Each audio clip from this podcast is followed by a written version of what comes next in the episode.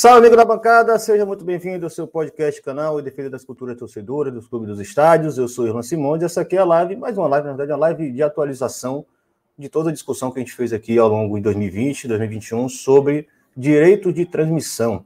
A gente fez várias discussões sobre né, a lei do mandante, a ideia do streaming, a utopia né, do streaming, como a gente chamou, uh, e outras variáveis aí com muita gente boa que deu aí um aporte né, para a gente conseguir entender quais efeitos das leis que estavam tentando aplicar no Brasil, ainda mais no contexto que estava se dando e da forma que estava se dando.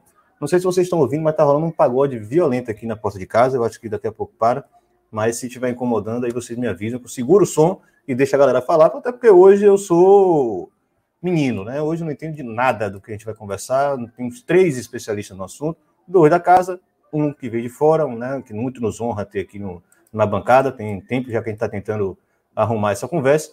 E aí passou muito tempo, várias novidades aconteceram nos últimos meses, e a gente sentiu assim, pô, é uma boa dar uma atualizada. Né? Curiosamente, ainda teve um fato é, é, meio surreal, né? Que aconteceu recentemente, né, a questão da Comebol proibir o acesso da Globo, né, dos, dos profissionais da Globo ao jogo da final da Libertadores. É, e eu acho que talvez isso até seja pauta aqui para a gente também. Então, vocês estão aí, já ficam atentos. Nossos três camaradas especialistas estarão aqui. Eu estarei anotando as perguntas de vocês, porventura alguma dúvida, algum tema que vocês querem provocar.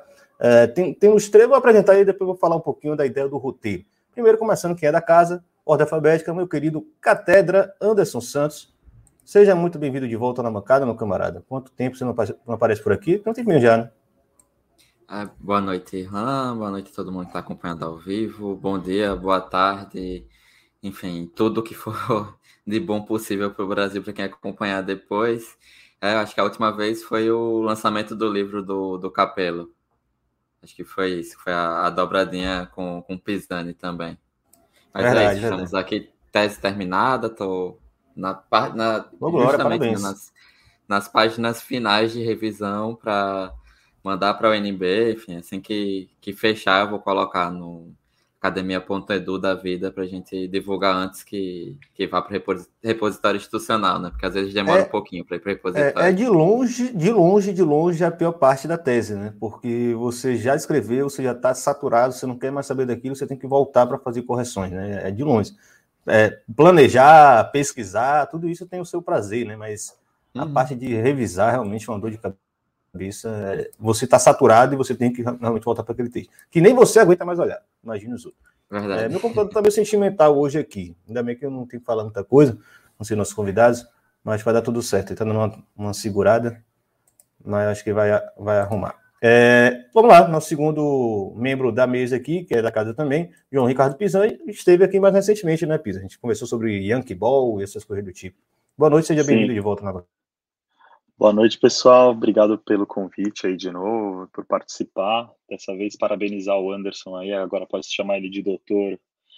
É, já tinha dado os parabéns ali informalmente, mas é muito legal. Mas agora eu quero saber quando ele vai atualizar esse livro aqui, com tudo que aconteceu, para a gente conseguir acompanhar a dura rotina de alguém que está vivendo no Brasil e acompanhando televisão hoje que é cada hora aparece um streaming novo, né? A gente acho que sentiu um pouco disso com o Anderson, o, o desespero dele ali. E como isso mexe ali, essa, a, cada um que se mexe é uma placa tectônica que, que, que causa uma erupção em alguma coisa. E boa noite a todos, boa noite a todos os colegas aí, e muito feliz de ter o Alan também, que é um cara que acho que é super referência no, no para mim, assim, no, no, no acompanhamento do, da televisão e dos desdobramentos. Acho que ele e o, o, o, Gabriel Wacker são duas referências que quem gosta desse assunto tem que ter ali no, no feed a toda hora.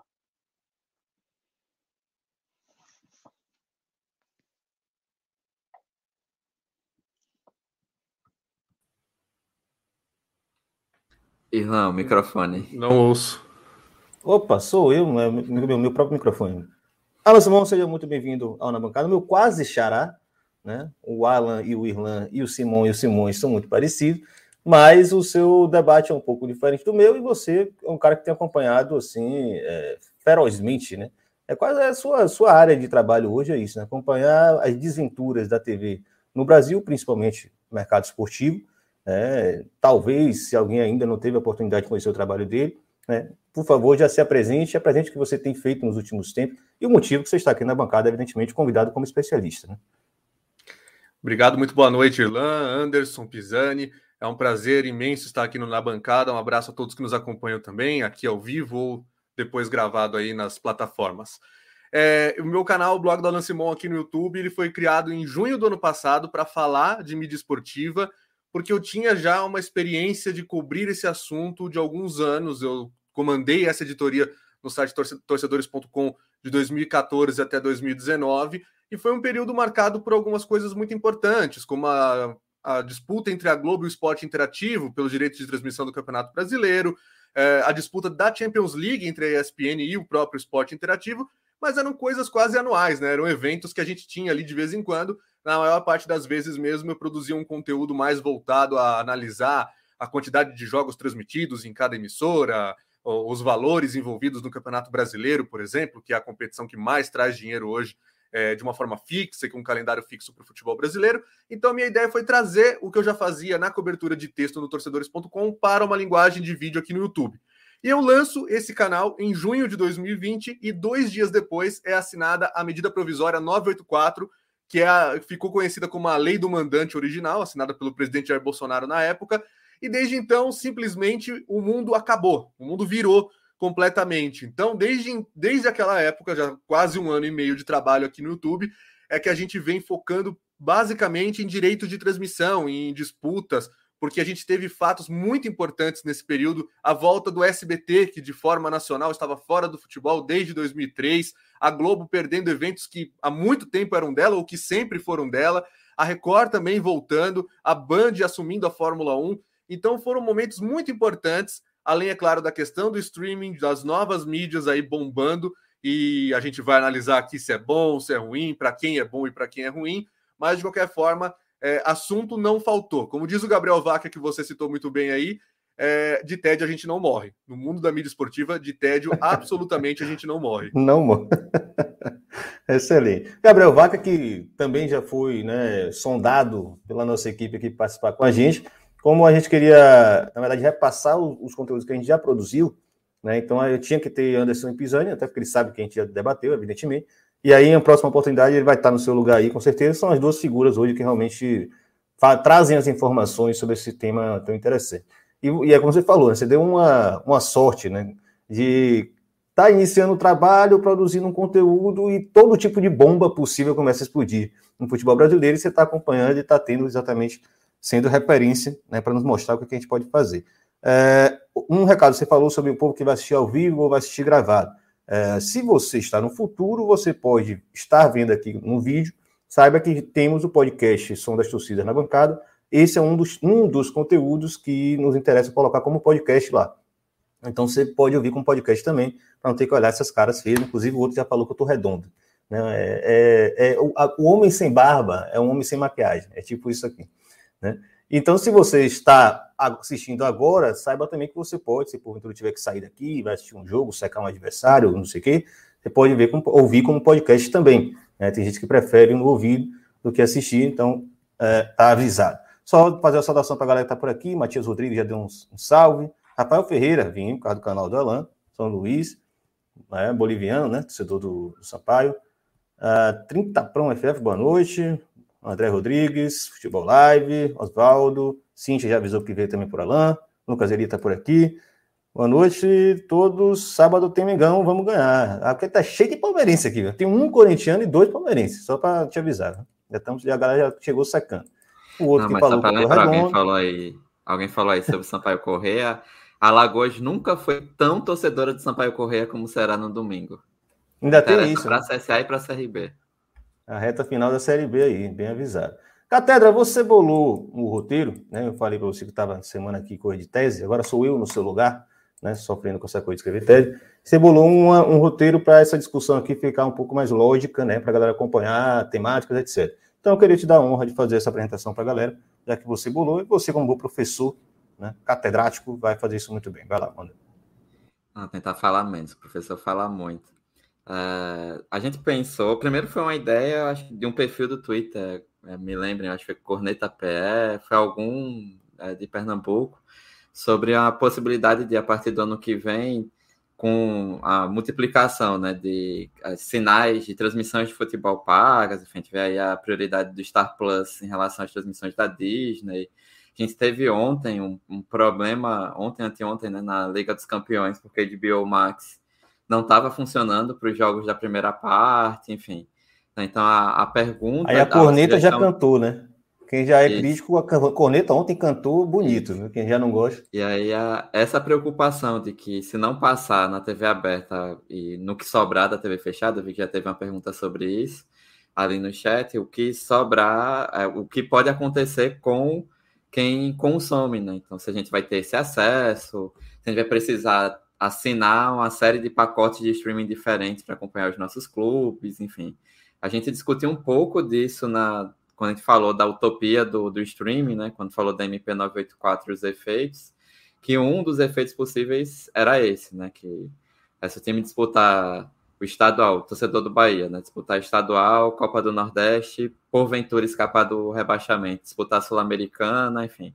Vai ter que assinar vários streams, além do, do Premier, né? Então, vai ter que assinar vários streams para acompanhar todos os jogos, né? O sócio digital do Bahia também entra nessa. E aí a gente tentou, a partir disso, separar, partir, é, considerando, digamos, o que seria mais tradicional para o que seriam as propostas novas. Né? Então, primeira parte, a gente falar dessas empresas de, de mídia, é, desde a TV aberta até os canais esportivos, propriamente ditos, o que mudou de estratégia, o que pode acontecer quanto a isso. Né? O, o Alan comentou né, sobre a, as surpresas da Globo ter secado o pacote de, de esporte, né, não só de futebol, do ano passado para cá, enfim, mas ao mesmo tempo reforçou outras questões, outros conteúdos, a entrada de SBT, a volta né, de SBT, Record e a Band se consolidar como canal dos esportes, depois falar dos streamings esportivos. Né, hoje a gente tem um cenário diferente até do que aquele do ano passado né, com Star Plus e agora HBO Max, né, que, que dá uma parada em outros processos. E por fim, que seriam os streamings de clubes, né, as promessas, enfim, a realidade do Furacão Live, promessas de Flá TV, é, Flu TV também, né, até os dois batendo o pé para não ter um acordo para conseguir transmitir seus jogos do Carioca no que vem. É, Live FC, o Nordeste FC, aliás, atual, né, que tem no Nordeste um peso importante. O papel, inclusive, da Live Mode é, em um federações, que é o caso da Federação Paulista, né, a agência oficial da Federação Paulista agora, entre outras coisas, até chegar em algo que, deixa eu pegar aqui minha anotação, Guilherme Guedes falou no grupo é, de sócias e sócios na bancada, né, que, é o, que são os streamers né, especialmente pela Twitch, que querem fazer, querem entrar neste mercado para fazer a, a, transmissão do futebol. Então, a nossa ideia aqui é tratar nessa ordem, considerando que é, o peso ainda né, da TV aberta, do acesso, por ser gratuito, enfim, da TV fechada leva a outras discussões, o quanto esses grupos estão se movimentando e, e qual o cenário em curto, médio e longo prazo em relação a isso, e depois ir para a internet, que acaba sendo ainda a utopia para muitos dirigentes de federações e clubes. Então a ordem vai ser aproximadamente essa. Maravilha. Alan, eu queria te convidar para já, no primeiro tópico né, que Anderson falou, que é esse sobre onde vai passar o quê, né, exatamente essa movimentação né, dos direitos de transmissão e assim, numa conjuntura que é de pandemia, né? Então, é, ainda é de pandemia, né? Mas já começou antes dela e eu creio que tenha se agravado com a própria pandemia chegando no seu momento mais, mais drástico. É, algumas empresas recuam, outras aproveitam o momento para investir mais pesado. A gente sabe também que tem uma relação do governo federal, né? Fazendo uma, uma, uma tendo a participação pública, né? Se, se pronunciando sobre essas temáticas enfim, queria te, te, dar essa honra de trazer esse primeiro ponto para a gente. E onde vai passar o quê? Né, como, o Anderson botou no, no, na nossa lista de tópicos. Né? Onde vai passar o quê? Por empresa mais tradicional, condições de disputa entre as grandes e médias. Globo, Globoplay, SBT, Record, Band, Disney, Star+, né? Que é a mesma coisa.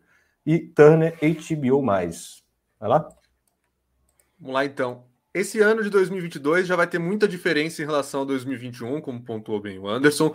É, a gente pode falar por empresa, mas a gente pode falar por realidade do torcedor, porque logo no começo da temporada já vão ser muitas mudanças. Então, um torcedor, por exemplo, do Bahia, ele vai poder acompanhar o estadual pela TVE ou pelo sócio do, do Bahia. A Copa do Nordeste vai ter o SBT, o Fox Sports ainda se mantém por mais um ano. Vamos ter aí mais uma vez o Nordeste FC fazendo pay-per-view. Se o Bahia estiver na Série A e de repente até pegar uma Copa Sul-Americana, como deve ser o caso de alguns outros times, é, vai ter a Comebol TV mais uma vez, com um pacote exclusivo dessa competição é um absurdo, inclusive, a existência da Comebol TV é um completo absurdo. A gente pode falar mais isso na live, porque é ligado a operadoras e eh, que eu saiba, isso sempre foi proibido no Brasil. É, nós temos aí também, então, é, nesse cenário, a Copa do Brasil prossegue na Globo, mas é a última temporada do atual contrato Globo, Sport TV e Premier. O Campeonato Brasileiro de 2022 tem como alteração o fato de não haver mais times da TNT, HBO Max esse campeonato deixa essa emissora. A maioria dos times já migrando para o Sport TV. Até agora, só o Palmeiras e o Atlético Paranaense não assinaram. Então, Coritiba, que subiu agora, o Bahia, que não sei se fica na Série A, o Santos, o Juventude, que também não sei se fica na Série A, eles já acertaram as bases, já, já assinaram um contrato e estarão no Sport TV.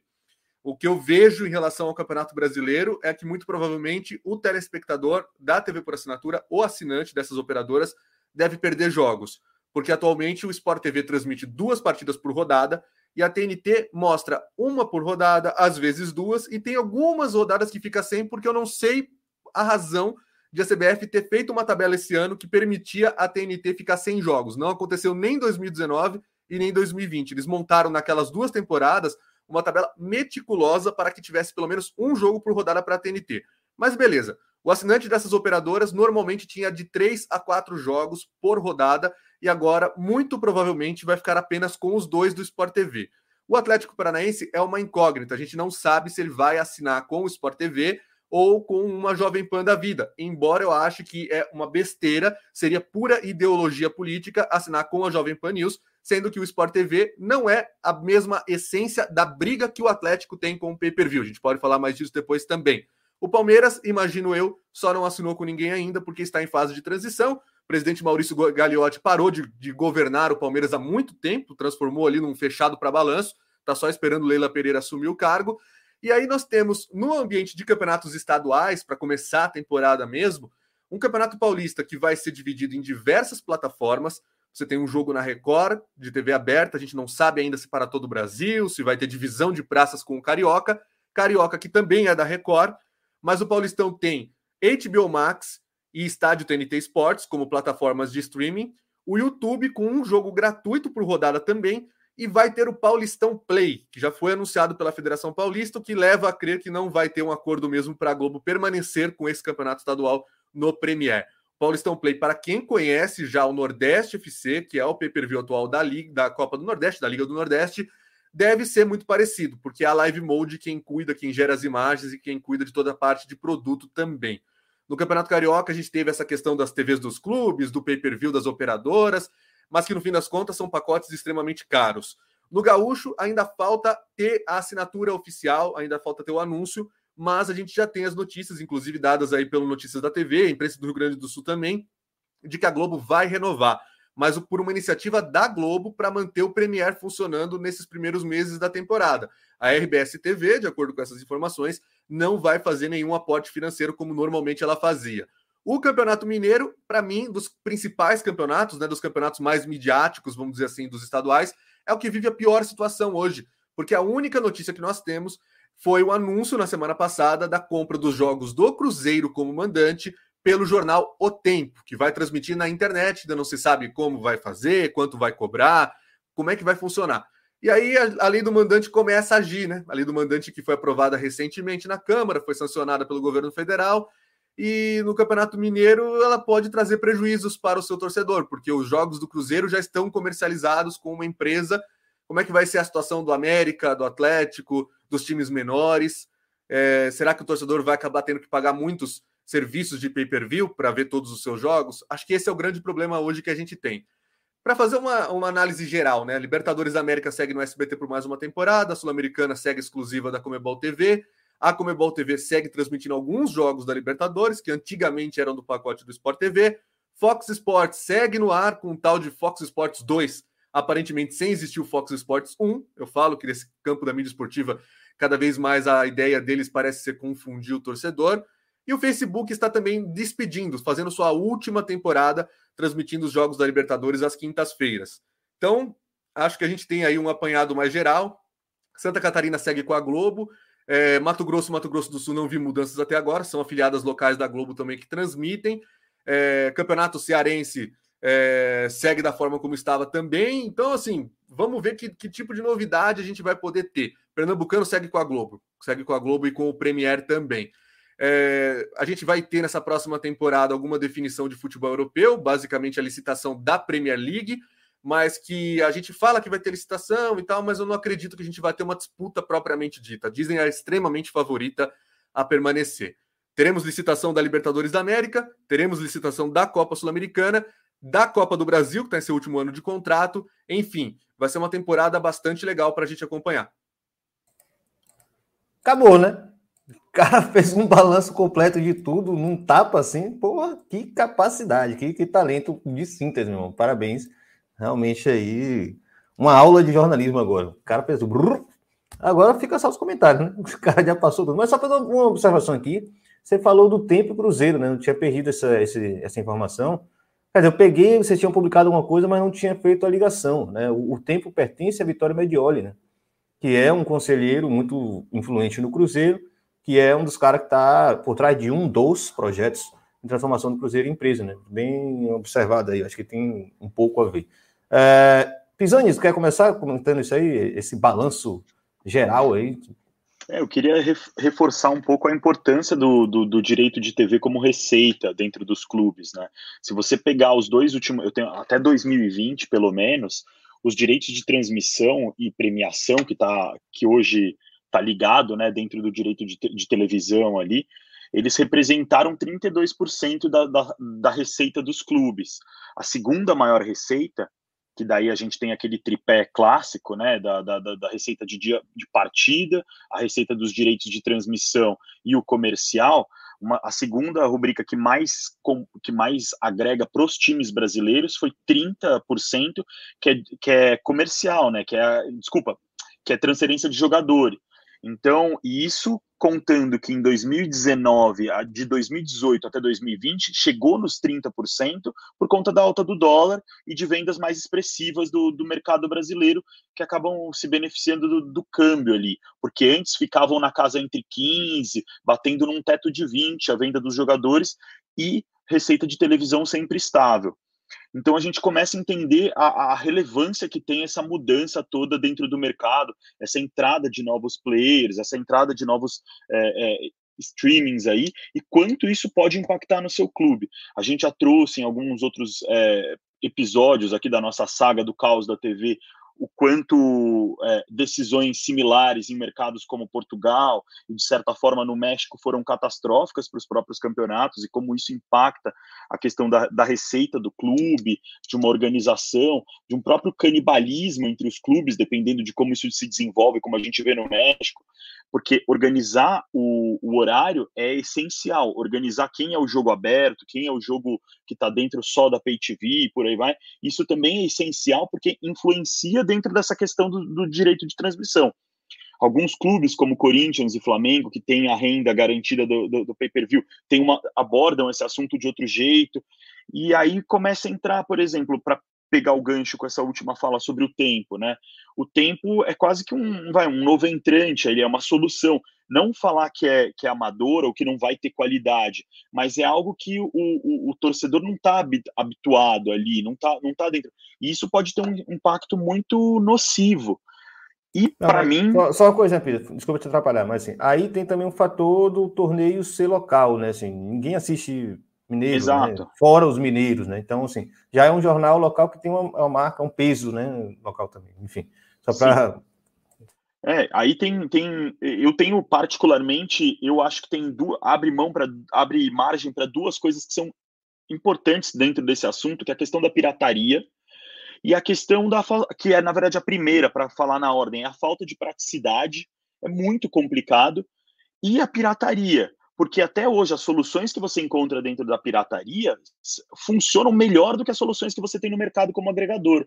Nem todo mundo tem uma Smart TV e dentro de uma Smart TV você tem que colocar os aplicativos, assinar várias coisas e hoje em dia um TV Box que virou uma solução clássica é, e alguma coisa que eu tenho pesquisado muito em cima disso, assim, é, te dá tudo muito fácil pelo valor de uma assinatura quase que, a, a, se você dividir em 12 ali, a, algo bem tradicional na, na, nossa economia, você consegue ter, e, e, eu não quero fazer nenhuma apologia à pirataria, mas como aquele driver que todo mundo fala, é muito mais fácil assinar o Netflix e como isso funcionou para me ajudar a, ver filmes e parar de ficar comprando CD, DVD pirata, a pirataria acaba ocupando esse espaço não só pelo custo, mas também pela praticidade. Então, que é muito é muito importante se olhar para como essas decisões, às vezes, e eu falo aí um pouco com o meu, meu histórico dentro de desenvolvimento de produto, de alguém que, que olha esses recortes, como isso pode ser um tiro no pé, dependendo da decisão que você toma ali dentro, é, na hora de pulverizar tanto. E um caso, assim, que para mim é o mais emblemático dessa última leva aí de mudanças, né, é, a, a, final da Sul-Americana, a gente tinha interesse, era um jogo atrativo. São dois clubes que apresentavam um futebol bacana. Você tem o, o, o, Red Bull ali, cara, jogando bem. Você tem o Atlético Paranaense jogando muito bem também. Times que, que, que era um jogo interessante de se ver. E você estava restrito, como Alan é, frisou, dentro de uma operadora da, da, da organizadora do torneio, sem acesso geral o quanto disso não se perdeu para pirataria, para links piratas, pra, o quanto disso não se perdeu e o quanto também não se perdeu na promoção do produto, né? A gente está vendo decisões da Comembol para não, não estender muito mais, mas e, e, e também não, não, trazer essa polêmica agora, que eu acho que o Ilan deve abordar ela mais para frente. A gente vê, olha para a Comembol querendo aumentar o, o intervalo para 25 minutos para trazer um show, emulando um Super Bowl, emulando outras, outras modalidades. Para quê? Para passar num um aplicativo, para passar num canal que só tem dentro de uma operadora, que não tem onde no maior mercado brasileiro, com dois times brasileiros disputando a final, né? Então eu acho que como produto, e aí pensando o produto streaming e todo o serviço de, de é, direito de transmissão, quando você enxerga isso, e o produto futebol brasileiro, para mim são decisões muito controversas e muito complicadas que não vão, não te dão algo linear e fácil para o torcedor, principalmente. Excelente. Catedra, quer arrematar esse assunto? Quero levantar as perguntas depois, mas fica à vontade. Ah, tem esse caso né, do, do povo e do Cruzeiro, me lembro, estou fazendo ah, um mapeamento, o levantamento do tempo. O tempo. Então, é, eu ia falar do Nordeste e, e, falei no povo. Mas me lembra, acho que o que a gente tem mais próximo é o que aconteceu no Campeonato Paraibano deste ano, né? Que foi o, o Jornal da Paraíba, que é da Rede Paraíba de Comunicação. Apesar de ser afiliada da Globo, eles montaram um streaming para transmitir o Campeonato Paraibano. É, dentre os torneios do Nordeste, eu acho que o, o caso paraibano é o mais interessante, porque eles deu, aprovou a MP do mandante, aliás, né, entrou em vigência a MP do mandante, é, logo depois os campeonatos estaduais começaram, acho que o caso deles foi em agosto, os clubes desfizeram o contrato com o, o GE. Globo local e foram tentar fazer seus aplicativos de qualquer jeito, assim, literalmente. Então, foram muitas reclamações, né? Aplicativo pago, não era tentativa de transmissão pelo YouTube, fazer algo pelo YouTube, não. Eles tentaram de qualquer jeito. E aí, para 2021, eles conseguiram, né, com a Rede Paraíba de Comunicação, fazer uma plataforma de streaming para transmitir todos os jogos. E aí, os jogos finais foram para as afiliadas né, do grupo, porque são, no caso da Paraíba, acho que são três afiliadas diferentes no estado para a Globo, conseguiram passar a transmissão é, no, na afiliada da Globo para Campina Grande, para a região metropolitana de João Pessoa. Né? Região metropolitana de Campina Grande, região metropolitana de João Pessoa. Mas assim, e aparentemente o resultado é, foi razoável, digamos assim, né? Foram poucas reclamações sobre qualidade, enfim. Só que em termos financeiros, óbvio, né? Está falando de um campeonato, de um dos campeonatos do Brasil que não tem histórico de transmissão própria, né? De ter o campeonato todo sendo transmitido com algumas exceções. Mas eles conseguiram é, algo próximo a 200 mil reais, metade metade sendo dividida para todos os clubes e outra metade por ranking, mas assim, é, é um valor ainda muito pequeno até para os custos. É, sobre a, a questão é, da Comebol TV, né, por experiência própria, o, o Alan, é, eu tive dificuldade em determinado jogo este ano para assistir. Eu fiz um jogo, eu procurei outro site, e outro eu fui pelo DirecTV Go. Eu sou assinante, não sou assinante é, nem de Claro, nem de, nem de Sky, né? Então, assim, são essas duas possibilidades que a Comembol TV dá. Então, DirecTV Go, que é de um desses dois grupos, foi assinar e assim, é, foi muito complicado, óbvio, foi no início do ano, né? não, não, sei, não voltei depois para ver outros jogos por lá. Mas assim, né? é, essa questão a gente colocou no, na live sobre a utopia do streaming, é, a gente precisa considerar quando a transmissão é, é para, primeiro, né, nesse caso, TV fechada, tá tentando achar aqui o, os, a quantidade de assinantes é, de agora, mas todo mês diminui 100, cento e tantos mil assinantes por uma questão simples, o conteúdo está muito mais fora, ou cada vez mais fora do, da TV fechada do que propriamente dentro. Né? O, o que a Disney está fazendo com Star Plus ou Star Mais, o que a Warner Media faz com o HBO Max provam isso. Né? A aposta agora é essa. Então, assim, quando você centraliza em algo que o ápice de quantidade de assinaturas parou em 2014. Nos últimos sete anos só diminui, você já tem um problema de acesso. Mesmo com DirecTV Go, assim, você vai ter que assinar ali para assistir determinadas partidas ou determinados torneios. Enfim, pode até usar, é, além dos outros aplicativos. Né? Alguém, tá, alguém falou até da programação da Sky agora no último comentário. Mas, assim, né, já dificulta. E é algo que é que é contra qualquer tipo de entendimento sobre concorrência no Brasil. É, tem um conjunto de ações na TV fechada desde quando ah, os canais Globosat não estavam em determinadas distribuidoras de TV fechada no Brasil, lá no início dos anos 2000, que houve decisão é, que impôs que o Globosat fornecesse os seus canais para todas as distribuidoras, independentemente dele ser sócio ou não de algumas dessas distribuidoras e ao longo do tempo também, né? Então, a gente lembra, sei lá, pressão do esporte interativo para entrar é, na, em algumas distribuidoras, a demora para o Fox Sports entrar, enfim, mesmo a, a Fox tendo, é, tendo propriedade ou tendo sido parceira da Globo em algumas, alguns casos, de supostamente ter usado, a, Grupo Globo ter usado o que tem no contrato de gaveta para barrar concorrentes, enfim. Então, assim, isso já é um problema legal, né? Um problema que o CAD, o Conselho Administrativo de Defesa Econômica, deveria avaliar, porque nós temos um problema gravíssimo concorrencial. Né? E também, né, para a própria organizadora, esse é o que o Pisani falou né, sobre a final sul-americana, independentemente é, do tamanho da torcida do RB Bragantino, ou do Atlético Paranaense ainda o Atlético não tem uma torcida nacionalizada como outros clubes, é, como clubes de Rio e São Paulo, mas poderia, sei lá, ter tentado pelo menos, é, poderia ter deixado, na verdade, no contrato algum tipo de flexibilidade para algumas situações, né? Eu acabei de falar, o pessoal do Paraibano fez um aditivo no contrato para transmitir as finais do torneio.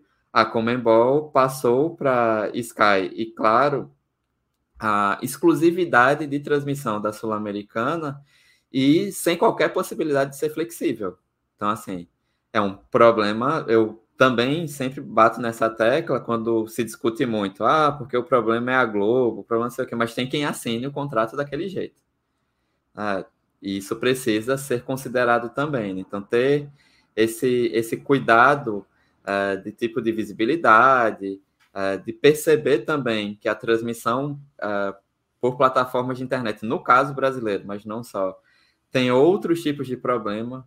Né? Você tem que pagar a conexão, né? TV aberta, a gente paga no máximo uma vez que comprou o aparelho, a gente vai pagar um, um valor que ainda que esteja na bandeira vermelha, mas um valor que não é considerável para você assistir o, o, jogo na TV aberta. Na internet, para você ter uma banda larga boa, você vai pagar um valor considerável, então não é só assinatura.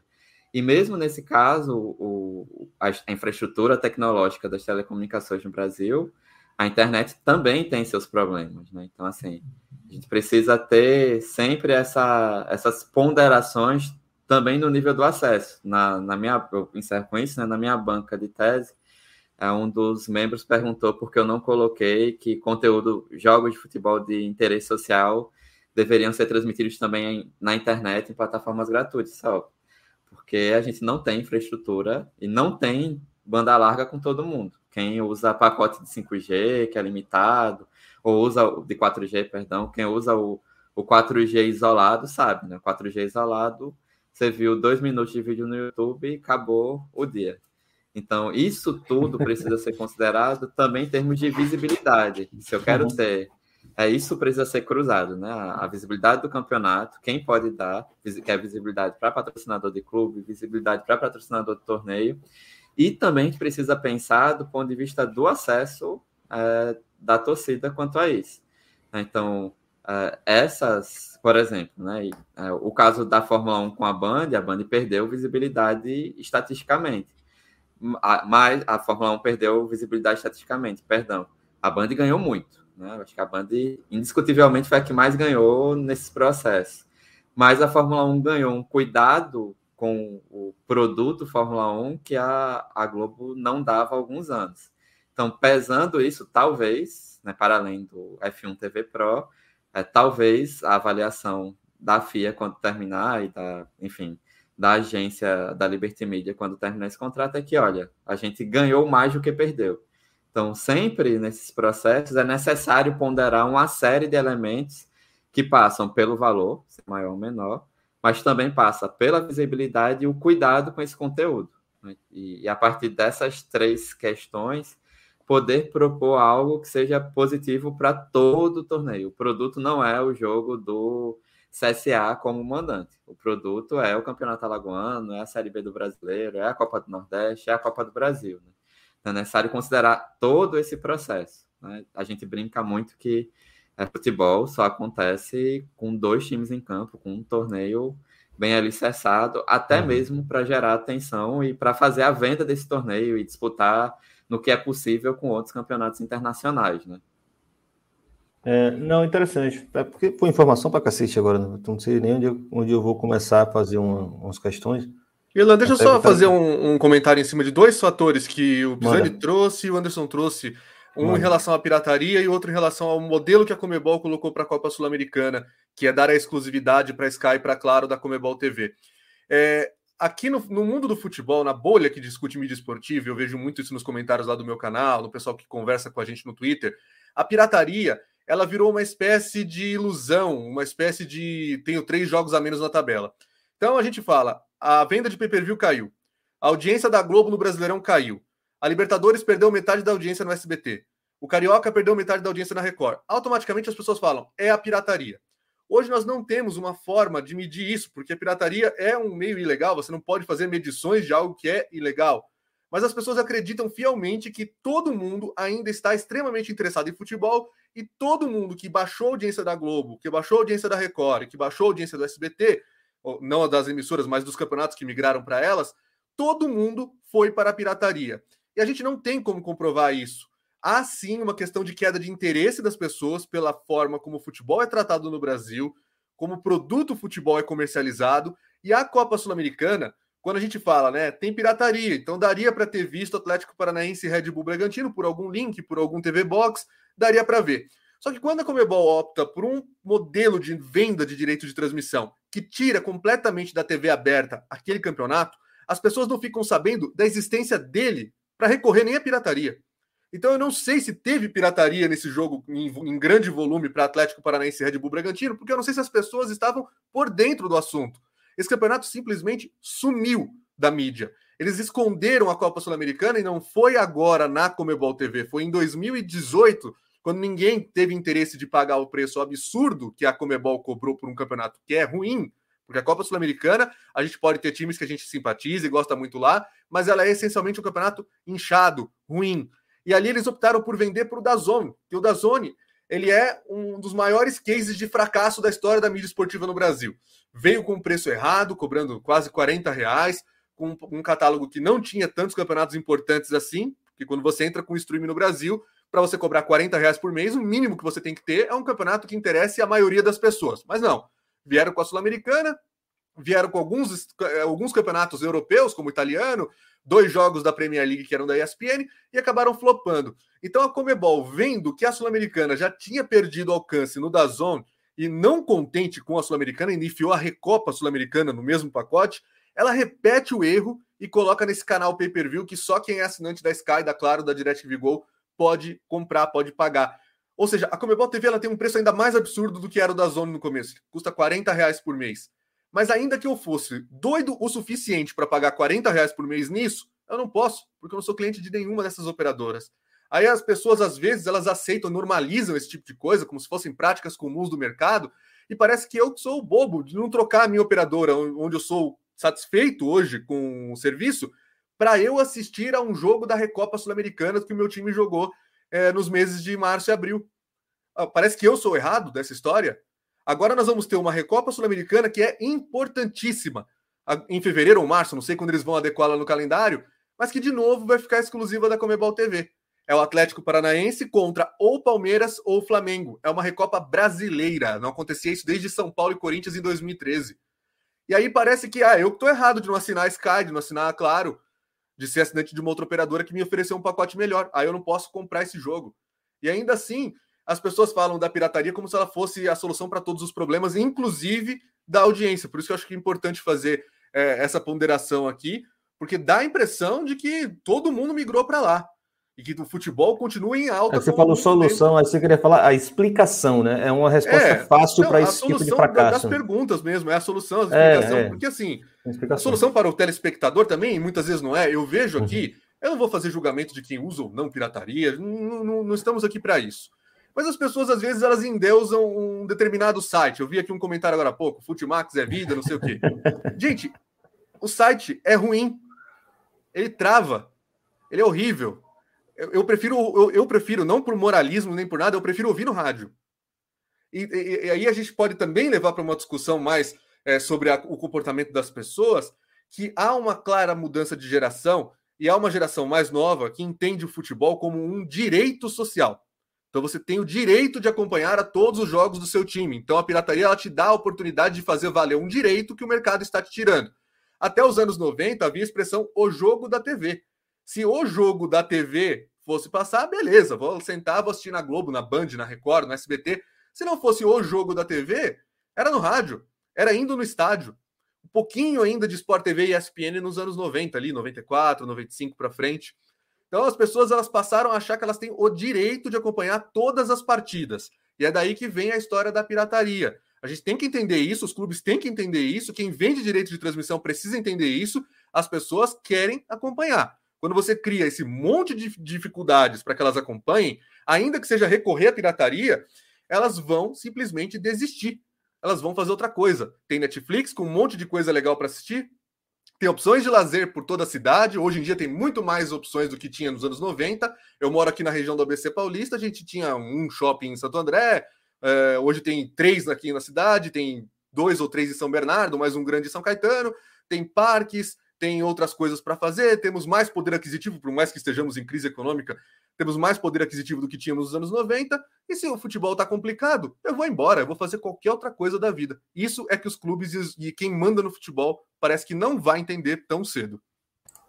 Perfeito. Eu acho que, que eu ia até levantar essa questão, né? Essa questão desse reordenamento, né? Do, desse mercado do futebol, mercado esportivo como um todo que aí também converge com essa lógica do streaming né, e a tentativa de emplacar. Eu não tenho certeza, talvez Anderson tenha uma resposta, não, o próprio Pisani tenha, é, com relação aos custos. Né? Eu acho que é um, algo que está sendo investido tanto porque provavelmente TV a cabo tem um custo maior para quem produz, né, para quem fornece o serviço.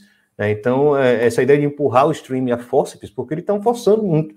Né? A ideia da HBO de tirar do, da TV a cabo e agora as próprias operadoras já estão se antecipando e criando esses boxes, né? Que, por exemplo, claro, te vende um box, claro, box TV, alguma coisa assim. E você é uma espécie de uma Smart TV para quem não tem Smart TV boa, né? Eu estava entendendo dessa forma, e é exatamente o que eu preciso aqui, inclusive. Continua caro, é caro de qualquer forma. Mas dentro, além dos canais tradicionais, né, convencionais, vou falar assim, que já tem na TV a cabo, aquele monte de canal que você nunca pensa em assistir, você só assiste quando você está zapeando e está lá vendo uma piscina sendo reformada, né? Um, uma gazela correndo de um leão, essas coisas do tipo, que é o problema da TV a cabo, quase que inclusive o YouTube já te dá isso tudo, né? Acho que é por... explica muito a morte, mas ao mesmo tempo, é, lá naquela mesma caixinha você tem todos os aplicativos importantes, evidentemente alguns podem estar fora, como o próprio Nordeste FC, Paulistão, é, Paulistão TV, podem estar fora, né?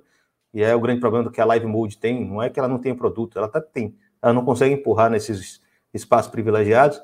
É, e aí você pode fazer o login em todos, e você pode ter essa conta independente de você ter a conta vinculada, enfim. Parece que está todo mundo realmente achando que esse é o futuro. E aí tem uma série de problemas. O Anderson já falou muito bem, né, da questão da própria banda larga no Brasil não tem qualidade para isso. É, e no caso do esporte, aí eu acho que vocês vão concordar comigo, tem o agravante que é o delay. O brasileiro odeia ver jogo com delay. Né? Eu já fui um, um, um, bar em, em, em, Belo Horizonte, que era um bar que servia também buffet né, de, de comida quilo. E aí eu, pelo, eu entendi que as pessoas iam assistir muito jogo lá, porque tinha um papel fixado na parede falando é, proibido ouvir jogo no rádio. Porque a galera que estava assistindo lá estava assistindo na TV a cabo, que já é delay, e quem ouvia no rádio sabia do gol antes, né? Então isso estava rolando confusão por causa disso. E no caso da TV, né, dessa Box TV, o povo até me sugeriu, por que não pega uma TV a cabo logo, né? Porque a Box TV tem esse delay monstruoso, né? Ela ele fica fazendo até a medição, né? Um minuto e meio, dois minutos, acho sensacional quando você faz isso no fim de semana para passar para a galera. Existe um delay muito grande. E é o que com certeza vai irritar muita gente, né? E aí, assim, né, a força da necessidade estrutural de buscar o serviço, um, diminuir o custo, o custo do serviço, né, e empurrar, né, o, o talvez seja uma qualidade pior para esse consumidor final. É, entretanto, parece que existe uma certa falta de diálogo entre esses atores, né, esses segmentos que compõem essa cadeia dessa indústria midiática do futebol. Porque, vamos lá, a operadora hoje não consegue se acertar para saber quais streams ela vai servir ou quais streams vão se juntar para ter um pacote de streams em um só. Né? Você teve lá Globoplay e, e Disney, né? Salvo engano, conseguiram fazer um acordo e aí você comprava um e dava o outro. É, mas aí você fica sem Netflix. E aí tem certas coisas que só tem na Amazon Prime. Aí, assim, o, o, o próprio universo das TV a cabo ele tem essa, esse princípio, né? A operadora é uma empresa que vai dialogar com todos os outros canais para conseguir agregar e aí tornar isso consumível, né? Porque se cada um vender separadamente, ninguém compra nada. Né? A verdade é essa. Só que isso entrou no mercado mais perigoso possível, que é do futebol. Num país que todo mundo está acostumado a esperar qual jogo vai passar na quarta-feira à noite. Ninguém ia atrás. A Vitória jogou em 2006 uma Série C e eu entendi o que era não ter jogo na TV. É só ver na rádio. Hoje tem estrutura, tem tecnologia, tem empresa interessada, mas é, cadê a, a, como é que eu vou contratar só o da Zoom? Né? Só a da Zoom, vou, vou te botar no meu carro. E até vai sair, né? Inclusive, nem vai, a Série C nem vai ser mais da Zoom. É, então é isso, enfim. Tentei fazer um, um, bem bolado aqui da discussão de coisas que me incomodam muito, claro, muito longe do conhecimento de vocês sobre esse tema. É, Não, e antes de voltar para. Vai lá, vai lá, vai lá. Desculpa. Eu vou voltar Não, pegando gente, o gancho na Dazon, na campanha, eu acho que de 2019 do Corinthians, na Sul-Americana, que era exclusiva da Dazon, é, era 2018 ou 2019, agora não lembro. Que era a galinha é, de ovo de ouro, né? Da, da que era, era é, que salvava que chegou a, a, ter o, um dos primeiros jogos foi abriram para a rede TV o sinal, né?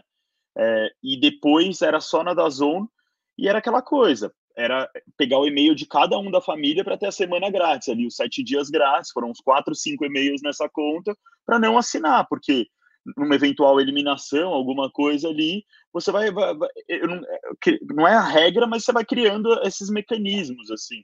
Alguém comentou aqui, e aí, até para voltar um pouco antes, é, é a questão da, de, de, de é, desenvolvimento de produto é a questão da experiência do usuário, né? A gente não tá, a gente está fragmentando isso. O mercado está muito em ebulição. Acho que a gente viu testes. E eu colocaria, por exemplo, a tentativa do Flamengo ano passado via Maicujo, um Maicujo com paywall, Maicujo que hoje virou Eleven e Sports e, e algumas outras tentativas ali pelo YouTube. Eu acho que isso são tentativas. Pegaram um produto que não era tão interessante, testaram. Ah, dá para se fazer de outra forma, dá para se fazer de outra forma. Mas quando você começa a mexer demais, acho que estão usando o estadual um pouco para tentar organizar isso e tentar, sabe, se a gente vai é, é, queimar algum produto, se a gente vai abrir, alguns até estão sem renda hoje, por exemplo, o Carioca perderam os contratos ali, então você tem margem para se organizar e para testar isso. Outros optaram por não renovar.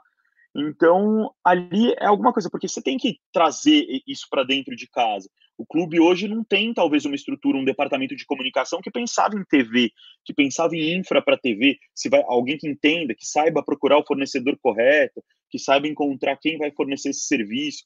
Então, esse é o momento do teste, eu acho que é, que é até positivo, porque seja para o clube migrar, e aí, particularmente, eu não sou fã, a gente já falou sobre isso, você ter a sua Benfica TV ali dentro, talvez não seja um, interessante para o campeonato, mas é uma solução, é uma solução viável. E nessa parte de infra também, é, tanto quanto acho que o Alan colocou ali a questão do, da pirataria, do mito da pirataria, é, é um, o Anderson trouxe um outro ponto disso, que é o mito do, do, do da, da internet, do smartphone, né? Nossa, todo mundo tem smartphone hoje, mas você ainda tem que pagar um plano, você tem que olhar isso a, a TV aberta, é a questão do 5G. A gente teve o leilão agora, a gente vai ter um, um salto muito grande na qualidade de internet, mas ainda não é algo para agora, para esse momento. É algo para se colocar. Quando você linha... falou que vai ter um salto muito grande na qualidade da internet, sua internet começou a travar. Foi é. fantástico, assim. O momento foi fantástico agora. Para você ver como, para você ver que ainda é, é um problema gigantesco no Brasil. E assim, eu acho que eu tenho talvez estou num mercado que é super bem servido de internet, que é São Paulo, na cidade de São Paulo, tenho fibra, tem um baita plano, e ainda não é algo tão linear assim, que é, quem assina acaba a garantia de entrega do serviço que você assina, eu não lembro se era 10 ou 20% do que é contratado.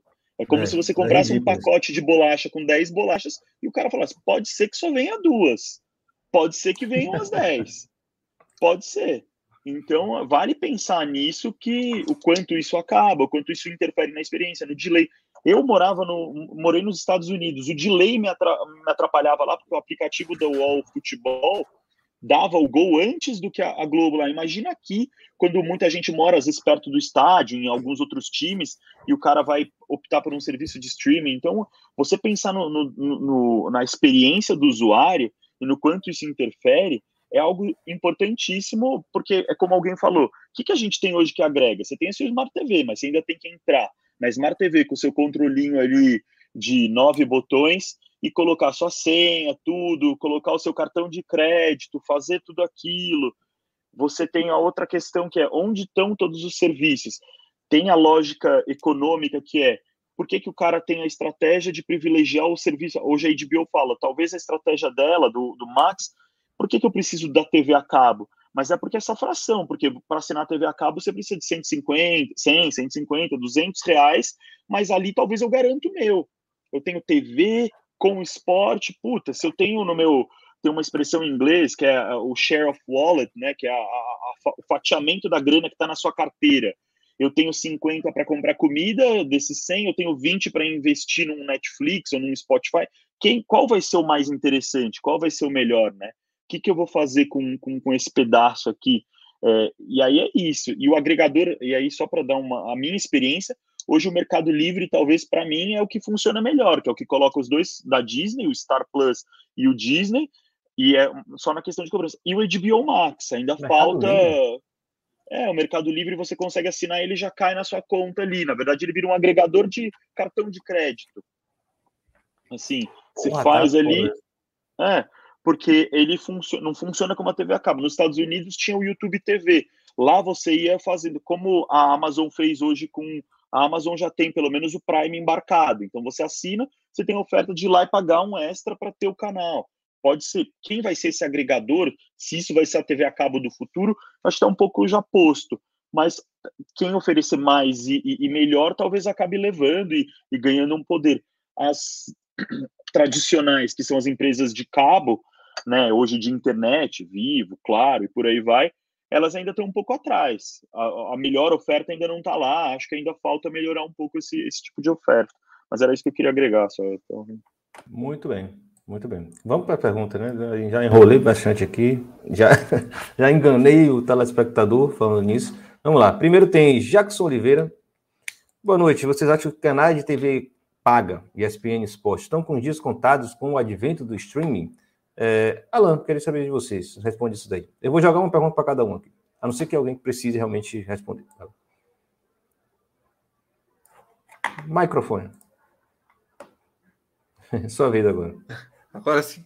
A questão da internet no Brasil é o que define esse futuro, porque, como a gente acabou de ver o exemplo aqui da internet falhando, né? É, mas a chegada do, 5, do 5G deve melhorar nos próximos anos de uma maneira bastante importante, como foi pontuado pelo Pisani. Então, é, modelo por modelo, a gente tem que analisar algumas coisas também. O Brasil não tem acesso a uma internet de qualidade que permita migrar de vez para o streaming. E há um delay muito importante que também já foi citado aqui. Mas hoje a gente tem, por exemplo, o Star Plus, que a maioria dos seus jogos com exclusividade são do campeonato inglês, do campeonato espanhol, de jogos da Europa, né? E assim como a HBO Max da Champions. Não me ocorreu ainda, vendo um jogo exclusivo do Star Plus, de ouvir gritos desesperados de gol do Liverpool um minuto antes aqui na minha vizinhança. Então, não estou nesse momento ainda é, sendo afetado pela questão do delay. Não há gritos na vizinhança. Aliás, é claro que é um recorte, nada de estatística. Cada vez menos eu ouço gritos de gol em geral aqui na vizinhança. Jogo do Campeonato Brasileiro, da Copa do Brasil rolando, não ouço mais como era antigamente. Quando o São Paulo foi campeão paulista, ouvi pra caramba, mas aí pudera, né? O time saiu do tabu, de uma fila e tudo mais. Mas no quarta domingo não tem, simplesmente não tem, não tem fogos, não tem gritaria, nada como tinha até alguns anos. Há um claro desinteresse das pessoas por ali também. Mas voltando à questão do streaming. A questão do streaming como produto, talvez a gente, é, a gente fala muito do prisma de quem quer assistir tudo, de quem quer ter acesso a tudo. Então, quanto é que vai ser para eu assinar o Star Plus, mais a HBO Max, mais o Premier Play, e mais o Paulistão Play, e o Nordeste FC e tudo mais? Realmente, desse prisma, pode ser que saia muito caro e sai. Chega perto de um pacote de TV por assinatura. Mas ele também permite que eu assine apenas o que eu quero ver. E no mês que eu quiser ver. É muito menos burocrático para cancelar, isso você faz com alguma série de cliques, do que a TV por assinatura, que tem equipamento para ser retirado, que tem é, um atendente tentando te convencer o tempo todo a não cancelar, te oferecendo desconto para isso, desconto para aquilo. É, a gente sabe que é cultural já no Brasil, já virou até um meme que você quer complicar a tua vida, tenta cancelar a TV por assinatura, enquanto o streaming não. Eu posso tranquilamente, em fevereiro, assinar a DirecTV Go e a Comebol TV para eu ver os jogos da Recopa. Se for Flamengo Atlético, Palmeiras Atlético, não importa, eu posso fazer isso. Cancelo a Comebol TV. No outro mês, o que me interessa? Me interessa mais os jogos do Campeonato Paulista, vai estar numa fase mais legal. Vou assinar o Paulistão Play.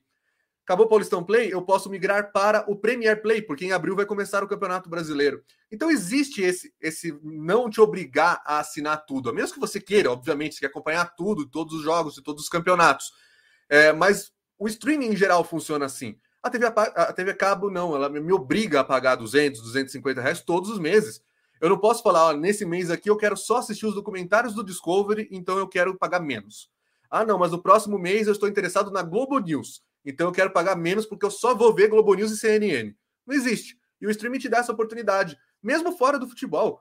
Você pode assinar uma Netflix, fica um mês, se você tiver tempo para isso, maratona a série que você quer ver, no outro mês você vaza para o Amazon Prime, vê uma série que tem lá, no mês seguinte você vai para o Globoplay e assim você vai consumindo de uma vez. A questão é que a gente sempre olha pelo prisma do, do torcedor que quer acompanhar tudo. E aí eu jogo de novo a pergunta para todo mundo refletir. Qual é a parcela da população que quer acompanhar tudo de futebol? É, é isso que precisa ser cada vez mais debatido e discutido. Quantos dodóis de futebol você conhece que não estejam no Twitter? Porque a bolha do Twitter é dodói pro futebol. Exato. Né? E os malucos maluco de videogame. Mas quem consegue assistir tanto jogo? Eu não consigo assistir nenhum meu. Imagine dos outros. Eu fico incomodado. A realidade é muito mais o cara que chega nos comentários do meu canal e fala: Eu não vi o jogo da Libertadores porque eu não sabia que estava passando no SBT. E aí, quando se fala muito nisso, né? Eu não sabia que estava passando no SBT. Significa que a emissora não divulga ou significa que a pessoa não teve o interesse de saber onde está passando? Tem os dois lados. Tem uma divulgação que é meio falha, porque o SBT conversa com o mesmo público há muitos anos, esse público não tem nada a ver com futebol. Aí as pessoas falam: não, o SBT precisa aumentar as propagandas na sua grade de programação. Que eu brinco que é basicamente você está falando para vender churrasco para vegetariano, né? Porque por que, que você vai aumentar o número de chamadas de futebol no meio do programa do Fofocalizando? Não vai adiantar nada. Então... E, e, a galera, a galera até, até me reclamou comigo. Eu falei, porra, vocês estão botando a entrada do, do repórter do jogo que vai passar da Champions, né? Que teve no meio de programa de fofoca, né? E, e, o cara falando que card pegou a mulher do outro, não sei que, é uma história velha, já passada. Não teve tá... um episódio, desculpa interromper, mas não teve um episódio da Cris Lobo, alguém ali no meio de um programa que nem sabia do que tava, virou até ah, sim, fração... a, a, a, Cris Flores, ela, ele Chris ficava Flores, falando né? das informações da Supercopa é. da UEFA, foi o primeiro jogo que teve de tarde, e eles ficavam assim. É, e o cara aqui, uau, nossa, realmente muito como é, edificante essa fofoca sobre futebol. muito, realmente. É, vai concluir mais alguma coisa, Alan? Não, podemos, podemos tocar. Pronto, tem, tem aqui a pergunta de Alexandre Pinto, que eu anotei aqui. Vou direto ao ponto, isso foi lá no começo ainda, né? Então pode ser que já tenha alcançado, mas a gente qualquer coisa repara. Senhores não acham que boa parte da imprensa é contra o SBT e sentem a falta das organizações, Globo, provavelmente, na Libertadores? Boa noite, Taquera. é, especulações. É...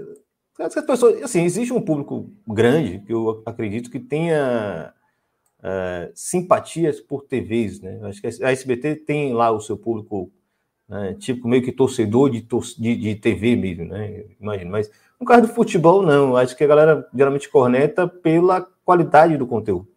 Né? E, e as formas, os formatos que têm sido né, é, colocados em prática. Não sei o que vocês acham sobre isso, mas a SBT até que fez um trabalho razoável com a Libertadores. Eu acho que ele quer dizer mais no sentido da, da, da cobertura de como são os resultados da Libertadores no SBT, Toda hora sai alguma notícia do tipo, foi a pior audiência da história da Libertadores, pior audiência da Libertadores em 20 anos, porque se compara com a Globo, né? Eu, particularmente, é. não gosto mais de fazer esse tipo de comparação, porque nem a Globo de 2021 vai dar a audiência que a Globo de 2019 dava. Acredito que se a Globo tivesse Flamengo e Palmeiras agora, daria mais audiência que Flamengo e River, porque são dois times brasileiros. Mas, no geral, nem o próprio Flamengo dá a audiência que dava em 2019. Gente, mudança de comportamento das pessoas. É assim uhum. que as coisas acontecem. Gerações, né? Gerações, perfeito. Ótimo arrematado. Do, tem uma questão do DNA que cada emissora tem, né? O, o como olha para a formação de produto ali dentro. Eu falo que minha passagem no SBT, eu acho que uma das maiores frustrações profissionais que eu tenho foi num ano de Copa eu não conseguir fazer um conteúdo de esporte lá dentro. Então foi algo que assim, é, é, ali na, naquele momento não se olhava para aquilo e fazia sentido, entendeu? Era, era algo que estava latente, tinha dinheiro do mercado esportivo para colocar anúncio, para tentar trazer alguma coisa, para fazer aquele, aquele envelopado básico de seriado contando sobre os cinco títulos do Brasil e, e, e entrevistas a Galo, entrevistas, tipo, essas coisas sempre. Mas é uma, não, não, fazia tanto sentido, não, não, tem isso. Então, essa reconstrução, eu, eu, eu acho interessante o movimento de ir para o SBT e de fragmentar.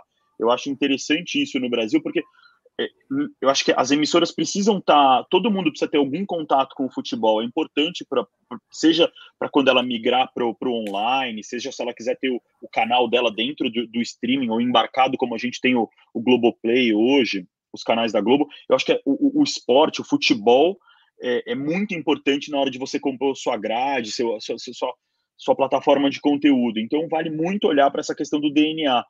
Acho que também a gente tem que dar uma medida no quanto tem o debate político dentro desse assunto, né? Como a polarização política contaminou esse, esse assunto, seja falando de uma Jovem Pan, seja falando de um SBT, porque é importante entender o quanto esse conteúdo conseguiu chegar em Record e SBT depois de muito tempo, e o quanto também você tem fluxos paralelos. Pode até ser uma correlação espúria, mas talvez o tempo mostre que não, de o quanto verba pública impactou, o aumento de receitas públicas dentro desses canais pode ter sido um gatilho para dar saltos maiores e por aí vai. Privadas também, né?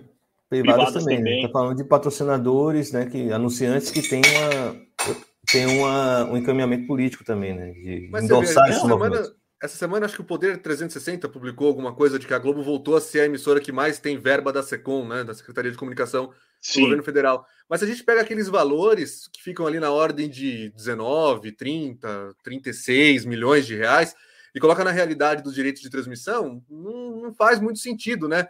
A Libertadores no SBT ela custa 15 milhões de dólares por temporada, mais uma participação em cotas que a gente não sabe definir, mas que existe, que a Comebol leva também. Pô, 15 milhões de dólares, né? A gente está falando de quase 90 milhões de reais.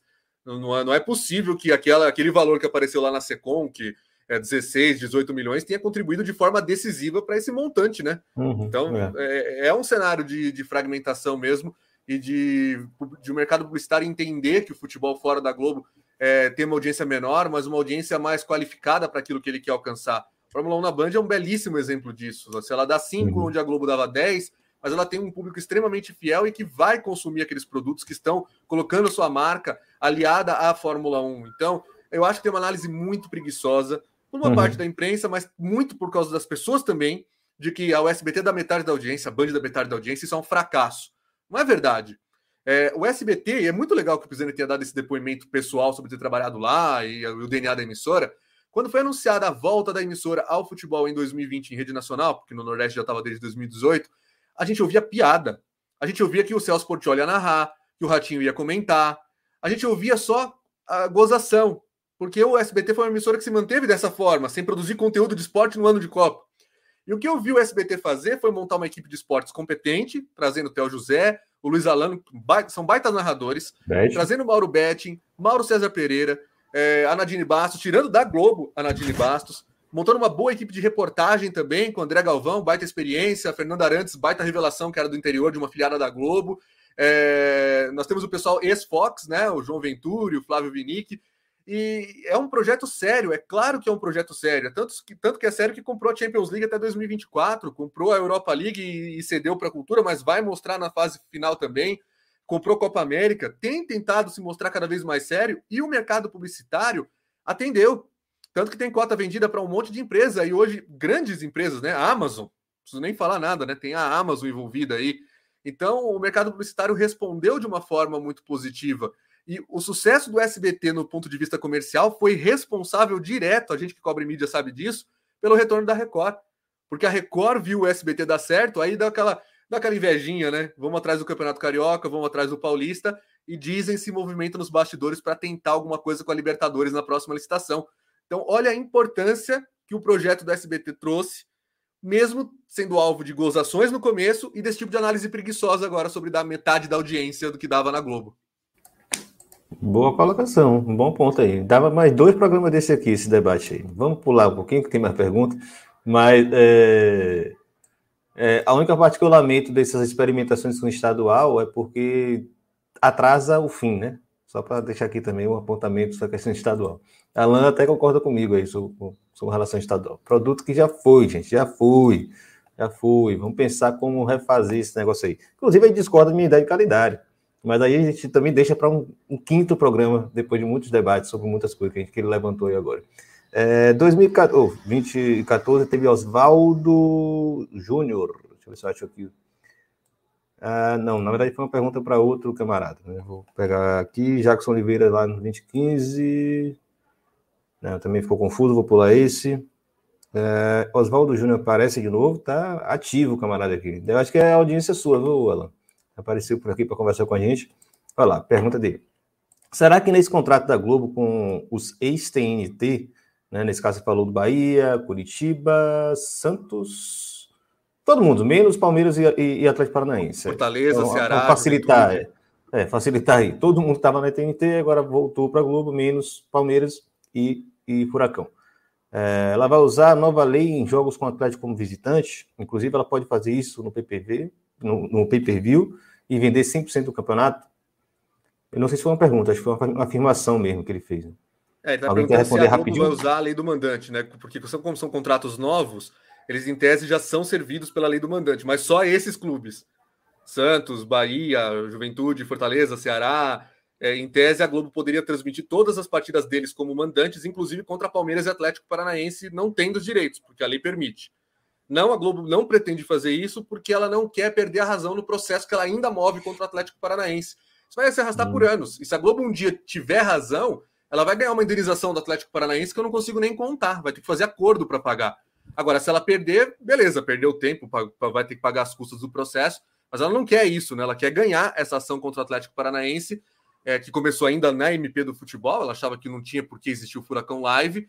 Então, imagine ela chegar na frente de um juiz que vai julgar a causa e falar: o juiz vai falar, o que, que você está uh, indo contra o Atlético Paranaense? Ah, porque ele está usando a lei do mandante é, com contratos antigos, e isso não pode. Tá, mas por que, que você transmitiu então o jogo do Santos contra o Atlético Paranaense fazendo a mesma coisa? É por isso que a Globo não vai usar a lei do mandante. Ela não uhum. pode perder a razão nessa batalha judicial. Não é um é, produto só... prioritário também, né? Convenhamos. Não é, não é, é um, é um clube pra... regional. já tem os jogos, gente. São dois por rodada. Não precisa é. disso. E só para citar um exemplo, né? O, o, contrato que a Globo firmou com o RB Bragantino foi com a vigência da MP do mandante e foi durante aquilo ali e no contrato as condições legais são as, as condições daquele momento. Então, ela poderia transmitir o, os jogos contra os times da Turner na Sport TV se fosse por essa interpretação. Mas é exatamente o que o Alan comentou. Tipo, ela tava todo mundo uma... doido porque ela fizesse, né? É, todo mundo quer... tava assim, faz, Globo, faz, né? Para bagunçar mais o meio campo. A, ela... TNT tava louca para isso no início, né? Tô é. aqui, jogou o verde lá, disse, a gente vai transmitir é. Palmeiras e Vasco, coisa do tipo. Aí viu que não deu certo, recuou, né? Perdeu Tirou a Globo conseguiu eliminar neste caso e foi. E é, nesse. É Globo, e assim, ela, ela, ela, deixou acontecer muitos jogos no escuro porque ela não quis mais transmitir partidas do Atlético Paranaense via GE, como ela fez no primeiro ano de 2019. Isso. Que ela tinha enchido a bola do Atlético Paranaense isso. com isso, porque jogos no GE entram na conta de TV aberta. E na época, com, com GE mais TV aberta, deu 19 jogos. O Atlético dominou o bolo de TV, uh, de TV aberta, de pagamentos. E algumas pessoas hoje acham que a Globo deixa de passar algumas partidas do Campeonato Brasileiro para economizar, porque se divulgou uma história de que os times ganham um milhão de reais por partida transmitida. Então a Globo, em tese, para ela passar, ela tem que pagar dois milhões. É, é, uma história meio deturpada. Os times ganham de fato um milhão por jogo, mas é uma conta que é feita, porque é, 30% do bolo de transmissões do Campeonato Brasileiro é, vai ser distribuído de acordo com o número de transmissões. Isso dá 180 milhões de reais. E aí, 180 milhões de reais, se ela transmitir 90 jogos, cada jogo vale 2 milhões, um para cada time. Ela não deixa de transmitir para economizar. Porque se ela transmitisse 45 partidas, aí cada jogo valeria 4 milhões. E cada time envolvido levaria 2. Isso não muda em nada. É outra coisa também que as pessoas divulgam de uma maneira incerta na internet. É, que os valores de TV aberta e TV fechada são fixos por temporada. Então não, não importa exatamente o, o quanto Vai. É, e uma coisa que eu acabei não falando, né, sobre a diferença de transmissão, às vezes é a construção simbólica mesmo, né? Então a gente tá nessa coisa, tá falando do SBT, preciso lembrar que mudou-se a forma de transmitir os torneios da Comembol. Agora é algo que a Comembol gere é, o sinal e passa ali para quem comprou, e enfim, a transmissão daqui do Brasil vai ser a mesma da Argentina, vai ser a mesma do Chile, vai ser a mesma de outros países, né? De outros países do mundo também. Então, às vezes, a, a diferença da transmissão, né? A gente reclama muito de que, olha, a Comembol precisaria mudar esse editor é, de imagens porque corta no lugar errado e tal. Não é culpa do SBT. E, e corpo de narração, óbvio, vai passar por quem ama ou odeia o, o, Galvão, ama ou odeia o Vilani agora, que muita gente está criticando na, nas mídias sociais, o cara da Fox Sports, que o pessoal não gosta muito também, enfim. Vai depender muito do padrão, né? O, o Theo José dá um padrão de transmissão, o Alano dá outro padrão de transmissão, e vai depender o que você gostava antes, né? Então, assim, vai muito para isso. Claro, o show do intervalo, digamos assim, vai ser diferente, porque são condições e formas de trabalhar com isso historicamente diferentes. Mas a gente precisa lembrar que um, um produto midiático, qualquer que seja, uma novela, uma série, ou futebol sendo transmitido, né, que tem uma mediação tecnológica, eh, a gente também vai considerar o histórico eh, de consumo desse produto. Então, assistir uma novela na Record é diferente do que assistir uma novela na Globo. Nesse caso, tem também questões técnicas, né, de equipamento, de... mas tem também de pessoas que estão trabalhando ali. No caso do esporte, a tendência é, é muito mais de que a organizadora ou a detentora principal gere essas, é, passa, passe a gerir essas imagens. Então, foi assim no Carioca deste ano, é assim, acredito eu, no, na Copa do Nordeste, vai ser assim no Paulistão a partir de agora enfim, era assim com a Copa do Mundo desde quase sempre, né? a, FIFA, a, FIA, a FIFA sempre fez isso.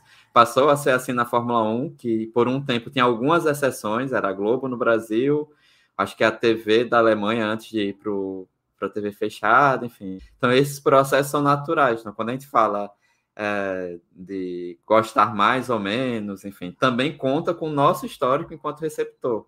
Né? Quando a transmissão muda, né, o parâmetro de corte de imagens, de foco, de como dar o replay, enfim, é, isso a gente sente muito. Né? Quem tem um histórico ali é acostumado, com esse histórico, quem está acostumado a, a ver os jogos de alguma forma.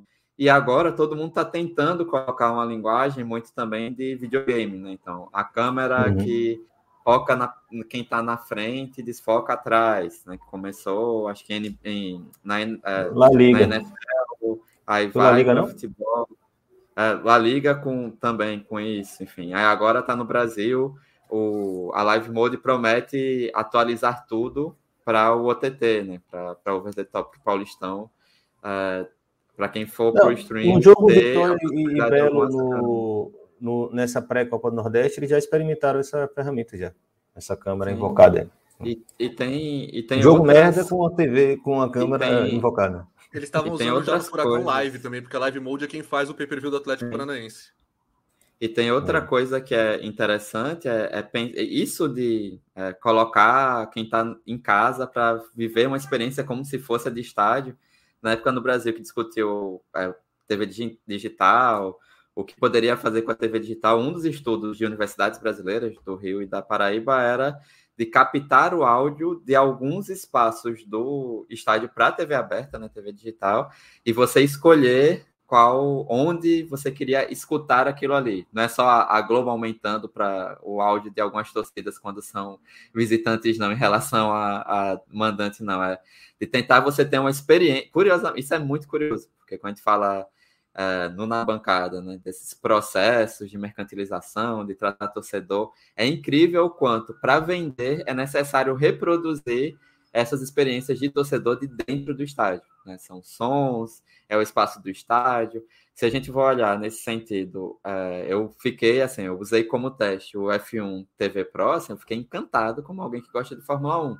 Eu poder escolher se eu, se eu seguia o determinado piloto e a partir desse momento eu escuto toda a conversa dele por rádio com a equipe, se eu olhava, escolhia as câmeras, então eu era o editor de imagem. O futebol está caminhando para isso. E nesse processo a gente vai ter muito estranhamento. A câmera que desfoca, minha companheira, toda vez que vê, dá agonia. Diz, não, muda, muda, muda isso aí. agora, agora Catara, curioso, porque assim, eu me lembro lá em casa não tinha TV a cabo, e aí eu fui para casa de uns parentes, e era exatamente no dia do jogo Vasco e São Caetano, 2000, aquele Campeonato Brasileiro 2000. Famoso Acho que a DirecTV, do... a, a DirecTV que tinha, que tinha o Premiere na época. E eu lembro depois que na Copa de 2006 também eu vi que tinha esse recurso de você escolher a câmera que vai ficar onde, no tal uhum. jogador. É um negócio bem antigo, né? Mas que acho que Sim. encontrou traves, né? Provavelmente pela estrutura, pela infra, né? Enfim. Uhum. Mas assim, já é bem longa essa história, né? Só não consegue aplicar. Agora, imagino que a F1, evidentemente, é um produto muito mais privilegiado para experimentar essas coisas, né? Porque é a própria dinâmica da parada. Né? É, é, um, é um esporte que você vê muito de longe, né? Assim, você não tem uma interação de público. Então, se você está em casa, evidentemente, você também vai recorrer ou vai querer determinar que tipo de corredor você vai estar, enfim, me parece muito mais né, fácil experimentar isso por lá. Enfim. Inclusive, além da câmera, nesse jogo do Vitória contra o Botafogo, esse inacreditável jogo para os torcedores do Vitória, né? É, a Live Mode testou ali um, uma espécie de mosaico que ficava na tela, né? Então você tinha o campo na maior parte, é, e tinha uma tela, às vezes, mostrando a torcida, às vezes mostrando o, o treinador. Na substituição, você tinha o jogador que estava entrando, o jogador que estava saindo e não perdia o olhar do campo. É, é lindo, né? Se tivesse é. um mosaico como esse no, no, no, jogo do Vasco contra o Cruzeiro, não tinha a Globo não tinha perdido o gol anulado, né? Não tinha Bem lembrado. Bem lembrado. Não, então, assim, eles erraram em alguns momentos, evidentemente, porque é algo muito Primeira novo, vez. mas sim, foi muito inteligente a ideia. É, por exemplo, falta é, uma, uma câmera no goleiro, uma câmera no batedor. Né? Mostrar um pouco ali, dar aquela dramatizada, né? Que é um pouco do conceito dos caras de criar personagem, né? O tempo inteiro. É. É, mas assim, ele também não fica... né? Você Isso. vai criando subprodutos até para depois, uma série, um reality ou um... Também, né? Tem qualquer isso. coisa extra. Mas assim, você estava na tela, como nós estamos aqui, né? E você tem, você tinha essas duas telas menores desses personagens, desse goleiro e desse, desse batedor da falta, mas eles tinham a sensibilidade de devolver, né? A, a, e assim, você não saía da tela principal, você estava vendo o jogo inteiro, mas na hora da, da cobrança você voltava né, para a tela principal. Você não via esse detalhe no momento que o, que o ataque estava acontecendo. Que provavelmente é uma discussão que se dá pelo tempo de bola parada no futebol. Né? A gente reclama disso há muito tempo. O futebol é um, um esporte muito parado, com o cronômetro rodando. Né? A gente vai, ah, vai assistir NFL, pô, é muito chato assistir futebol americano, porque para o tempo todo. Tá, mas futebol também para demais. Né? Futebol é um esporte muito parado. Pra Metade do tempo é, um é sem né? bola. É, e aí o cara cai, e aí o outro vai fazer, enfim, tudo aqui. Não, tanto que eu não gostei tanto da, do, do, mosaico na hora dos pênaltis, que ficava muito focado em cima do goleiro, do, do, do, batedor, ele se mexe muito rápido, o batedor, eu não gostei do jeito que ficou.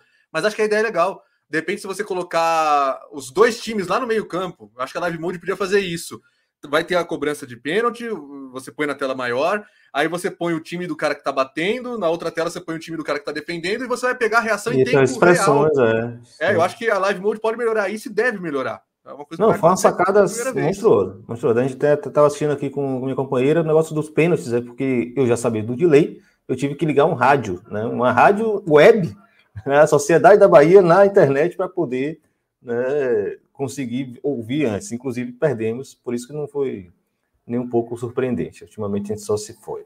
Mas vamos lá. Matias Rodrigues comentou aqui os 20 e 25. Deixa eu ver se consigo resgatar esse comentário dele aqui. Uh, tá, por lá atrás. Esse aqui é bem rápido. O movimento da Globo de voltar a comprar as eliminatórias é só algo curto prazo. Morando, aqui provavelmente é Miranda, né? Miranda, a Copa de 2022. Algum de vocês consegue responder isso aí? É um movimento que a Globo fez para ter o domínio da seleção brasileira de novo. Ela sabia que tinha perdido a Copa América já naquela ocasião, ela sabia que não ia poder comprar e, e ela estava vendendo um, um, pacote publicitário específico de seleção brasileira. Agora não tem mais aquele pacote único, futebol 2021. Existe um pacote de jogos nacionais, existe um pacote de jogos ali de seleção olímpica, seleção feminina e a seleção brasileira tem um pacote próprio. Então, para ela fazer uma entrega maior para os cotistas desse pacote, foi muito importante ela ir atrás das eliminatórias. A Globo hoje, a principal mudança que tem, a Globo, porque as pessoas acham que a Globo está abrindo mão de direito de transmissão, significa que a Globo está falindo, né? Essa é uma das maiores falácias da internet hoje, é falar que a Globo está falindo. Alô, canal do Pilhado, grande abraço, grande abraço. Canal do Pilhado. Na audiência é, pois é, pois é. Tá, tá, sempre no ponto. Hoje, hoje tava, tava felizão de novo lá. Mas, enfim, a, a Globo, ela tá hoje sendo vítima da própria estratégia de pagar muito mais do que o futebol valia para evitar que houvesse concorrência. Então ela pagou muito acima. Copa do Brasil, a gente adora falar, faz a TED, agora faz o Pix, ganha um milhão de reais quando passa para a terceira fase. O campeão, a final que a gente adora falar desde 2017, né? Ganhou desde 2018, ganhou 50 milhões só na final. Isso aconteceu porque o esporte interativo entrou na parada para comprar a Copa do Brasil, a Globo pegou um campeonato que ela, ela pagava 100 milhões e ofereceu 300 para não perder. Será que a Copa do Brasil vale isso de fato? A Globo oferecia para ter o domínio, para ter o controle do futebol brasileiro nas mãos dela. Tanto que uma emissora que está supostamente falindo, entre aspas, iria assumir os times do esporte interativo, da, da TNT Sports agora, essa conta é cara. Eles vão colocar todas essas equipes no, no bolo de TV por assinatura Aquele bolo de TV por assinatura, ele é proporcional ao número de times que você tem. Então o Sport TV só pagaria 500 milhões de reais por temporada se ele tivesse os 20 times. Na era do esporte interativo, agora TNT Sports, ele pagava entre 300 e 325 milhões. Para que que a Globo, se ela tivesse mal das pernas, iria pegar mais 200 milhões praticamente de reais para assumir essas equipes? É porque ela sabe que tem o poder de controlar qual jogo vai ficar exclusivo no Premier. Então dinheiro em caixa ela tem. O que ela está fazendo é gastar em determinados lugares nunca mais como era até na época, principalmente do Marcelo Campos Pinto, né? Chegava devorando o direito de transmissão. Qualquer coisa a Globo comprava, mesmo que fosse para não transmitir, só para tirar da concorrência. Isso tem um preço. Hoje não é mais sustentável. Ah, só para. Rapidinho, só pra... me dar com isso aqui que ah. Oswaldo Júnior mandou. Alan, a falta de transparência e de esconder números não ajuda também. Tá falando sobre audiência e Bob. O SBT nunca divulgou o número de quem assiste pelo site. A Liberty não divulga a quantidade de assinantes da F1 TV. É a galera que fala que não confio em. Vou estranhar a final da Copa do Brasil ter mais audiência que a Libertadores. Não confio no Ibope, de novo, né? Falando em Ibope, estamos aqui com um recorde de audiência aqui na bancada, 50 pontos no Ibope aqui. Só falo. Vai lá, Catedra, manda aí.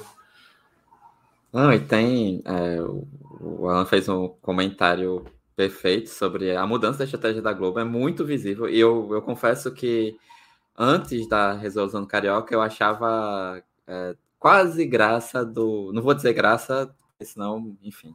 Mas quase graça do Marcelo Campos Pinto dando entrevista é, sobre o Campeonato Carioca e, pro, e pro, é, prometendo o futuro. Né? O futuro que a Live Mode está muito mais próxima de ter feito até agora com o Copa do Nordeste, Furacão Live, do que a Sportville, Sportsville fez no Campeonato Carioca. E depois disso, ele dá uma entrevista recuando, dizendo ah, até que não seria é, tão ruim a gente voltar para o Premier. Né? Acho que esse, é, esse efeito é muito interessante de ver, porque se a Globo é isso, tem muito por conta dele que é, no período, né, na gestão dele da Globo Esporte, ele da Globo Esportes, ele menosprezou a questão das Olimpíadas em 2008, naquele ataque da, da Record por eventos esportivos do que viesse, né, de transmitir baiano, alagoano, catarinense e tudo mais. E depois, é, com a, as mudanças, a individualização da negociação, no caso da Série A do brasileiro, que teve o, o papel da Globo também nisso, enfim, né? Há quem diga que mais, há quem diga que quase nada, enfim. Mas de é que individualizou os contratos para Record é, não pegar, porque por conta do, de como o artigo 42 da Lei Pelé estava, então se ela assinasse a maioria, ela tinha vantagem. Depois a concorrência com, com a Turner também forçou um outro processo. Então, a, a Globo está em processo, além de tudo isso, especificamente sobre direito de transmissão de eventos esportivos, desde 2018, o Grupo Globo está num processo de transformação. Eles mesmos dizem que agora, em 2021, né, no segundo semestre, eles entraram na segunda fase do projeto Grupo Globo Mediatek. Então, é, o foco em termos até de produção de conteúdo, né, de produzir primeiro para o Globoplay, depois, quem sabe, passar na TV aberta, além de outras questões, né? Então, é, é a mudança dos contratos é, com a maior parte de artistas, né, que primeiro começou com jornalistas e depois para quem trabalha na cobertura esportiva, né, reduzir sensivelmente o salário, mas abrir a possibilidade, no caso do Galvão Bueno, que está aí fazendo propaganda de tudo que é possível imaginado este ano, é, de, deles poderem compensar com a publicidade, né? E, e tá o Galvão fazendo propaganda de posto de combustíveis, sei lá, na Band, que era algo que antes não era permitido. Então, de ter muito poucos com contrato específico, com contrato de longo prazo, e mudar o contrato por projeto. Então, são mudanças de adaptação para a realidade do mercado infocomunicacional, que é outra é a ESPN sendo, é, segundo matérias desta semana, sendo muito sendo criticada nos Estados Unidos enquanto canal, porque talvez não valha tanto a pena separar Star Plus de Disney Plus e a ESPN ficar aí nesse, nesse meio, porque ela não está dando tanto tanta receita como dava em outro momento. Então, de separar essas plataformas e perder um pouco disso. Então, assim, e, e aqui no Brasil, a, a aposta de um grande, né, de uma imensa quantidade de conteúdos esportivos, inclusive de campeonatos sul-americanos que nunca haviam sido transmitidos no uma Brasil. Doideira! Doideira, os caras pegaram é. tudo, tudo, tudo, tudo. Mas como é viável é uma parada dessa? É, é, o HBO Max também pegando alguns conteúdos, né? Tá aí o Paulistão, que não vai para para TNT Esportes, né? Para TNT, vai para HBO Max. Então, assim, é, o processo agora está muito centrado, né, que vocês comentavam antes, é, de quem tem essa possibilidade de streaming, e no Brasil, o único com força de ter streaming é o Grupo Globo, mas para conteúdo em língua portuguesa. Né? aqui também anunciou parceria com a HBO Max para outros países que não é, Estados Unidos, Canadá, entre outros, para que o conteúdo da Globo vá para a HBO Max, porque ela é produtora de conteúdo e pelo que eu falei antes, né? enquanto alguém que basicamente construiu o como fazer o conteúdo audiovisual no Brasil da década de 70 até agora, ela tem prioridade, não só no Brasil, né? Conteúdo em língua portuguesa. Em Portugal, os conteúdos do Grupo Globo são muito fortes. Então, é preciso considerar também esse processo de transição interno que, nesse momento, envolve uma transição organizacional a ponto de, na mudança mais recente, quem estava com o conteúdo do Globoplay é, na hierarquia interna da Globo crescer, né? Tá em cargos mais importantes. Então isso também precisa ser considerado, né? Que a Globo, a Globo é. tem mais de 12 bilhões em caixa entre coisas entre diferentes tipos de receita, o Grupo Globo. Mas assim, acabou. Recorde, né? Sem futebol. Sem acabou de, no último trimestre, recuperar as perdas do início do ano. E, óbvio, a pandemia afetou todo mundo. Né? Não afetou só a Globo, afetou e a, a Globo, Record. Ela teve a oportunidade de aprender com um país que tem um mercado muito parecido com o nosso, que é o do México. A Televisa tinha as novelas dela vendidas para streamings aqui, especialmente a Netflix, e aí tirou tudo, tirou Chaves, tirou novelas, uhum. porque ela ia lançar o streaming dela e no fim das contas flopou, foi um absurdo, foi muito mal, e já tá ela voltando com as novelas de novo. Então eu vejo a Globo aprendendo com o erro da Televisa e tá colocando as suas novelas na HBO Max. Eu, vejo, eu vi muito esse processo. É e, e, só contribuindo de novo, porque você falou muito dessa questão. Mas aí, aí nesse, rapidinho, nesse caso aí, porque ganha mais vendendo esse conteúdo para essas plataformas do que tentando emplacar a marca em um país que desconhece a Globo. É Exatamente. É no, porque que, que tamanho teria um streaming da Televisa no Brasil e que tamanho teria um Globoplay no Equador, no México, na Colômbia? É muito. É, foi, foi uma burrice da Televisa, vamos falar um termo bem, bem sério, né? Bem direto. Uma burrice. A Globo aprendeu com isso e não, não vai cometer a mesma burrice. É, para esse negócio que você falou do Campeonato Paulista não, estar fora da TV por assinatura, eu já estou avisando o público do meu canal há muito tempo. Não vão achando que a próxima licitação da Libertadores é, é sobre Sport TV contra a ESPN contra a TNT. Não é. Pode ser que alguns jogos estejam no Sport TV, na ESPN ou na TNT. Ela é sobre Globoplay barra Premier Play contra Star Plus e contra HBO Max. É isso que vai acontecer. Porra. A TV, a TV por assinatura ela não morre ainda, mas cada vez mais ela vai ter jogos não, não sendo transmitidos nela, vão sendo exclusivos do streaming. E deve acontecer na próxima licitação da Libertadores. Vai lá, Pisa. Pode falar. Você abriu o microfone?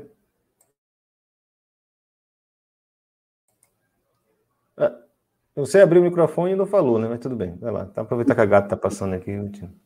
Vai lá, e... for, vai, agora vai, vai. vai com entendo o que o, o que o Alan falou. É... A gente vai ter talvez todo mundo junto no mesmo pacote, né? Se a gente conseguir organizar um calendário entre sexta, sábado e domingo, a gente consegue colocar os três grandes players aí que ele elencou dentro do mesmo pacote do mesmo campeonato que é o que se comenta muito. A gente já teve até essa discussão, acho que tem que tomar cuidado também quando você fala sobre o fatiamento das rodadas e como você vai construir, se você vai construir, sei lá, eu falei sexta, sábado e domingo, mas pode ser sábado, domingo e segunda, as rodadas, e cada um ser dono, como a gente já vê na Champions League e como a gente vê esse movimento na Libertadores hoje em dia, de, de ter essa questão.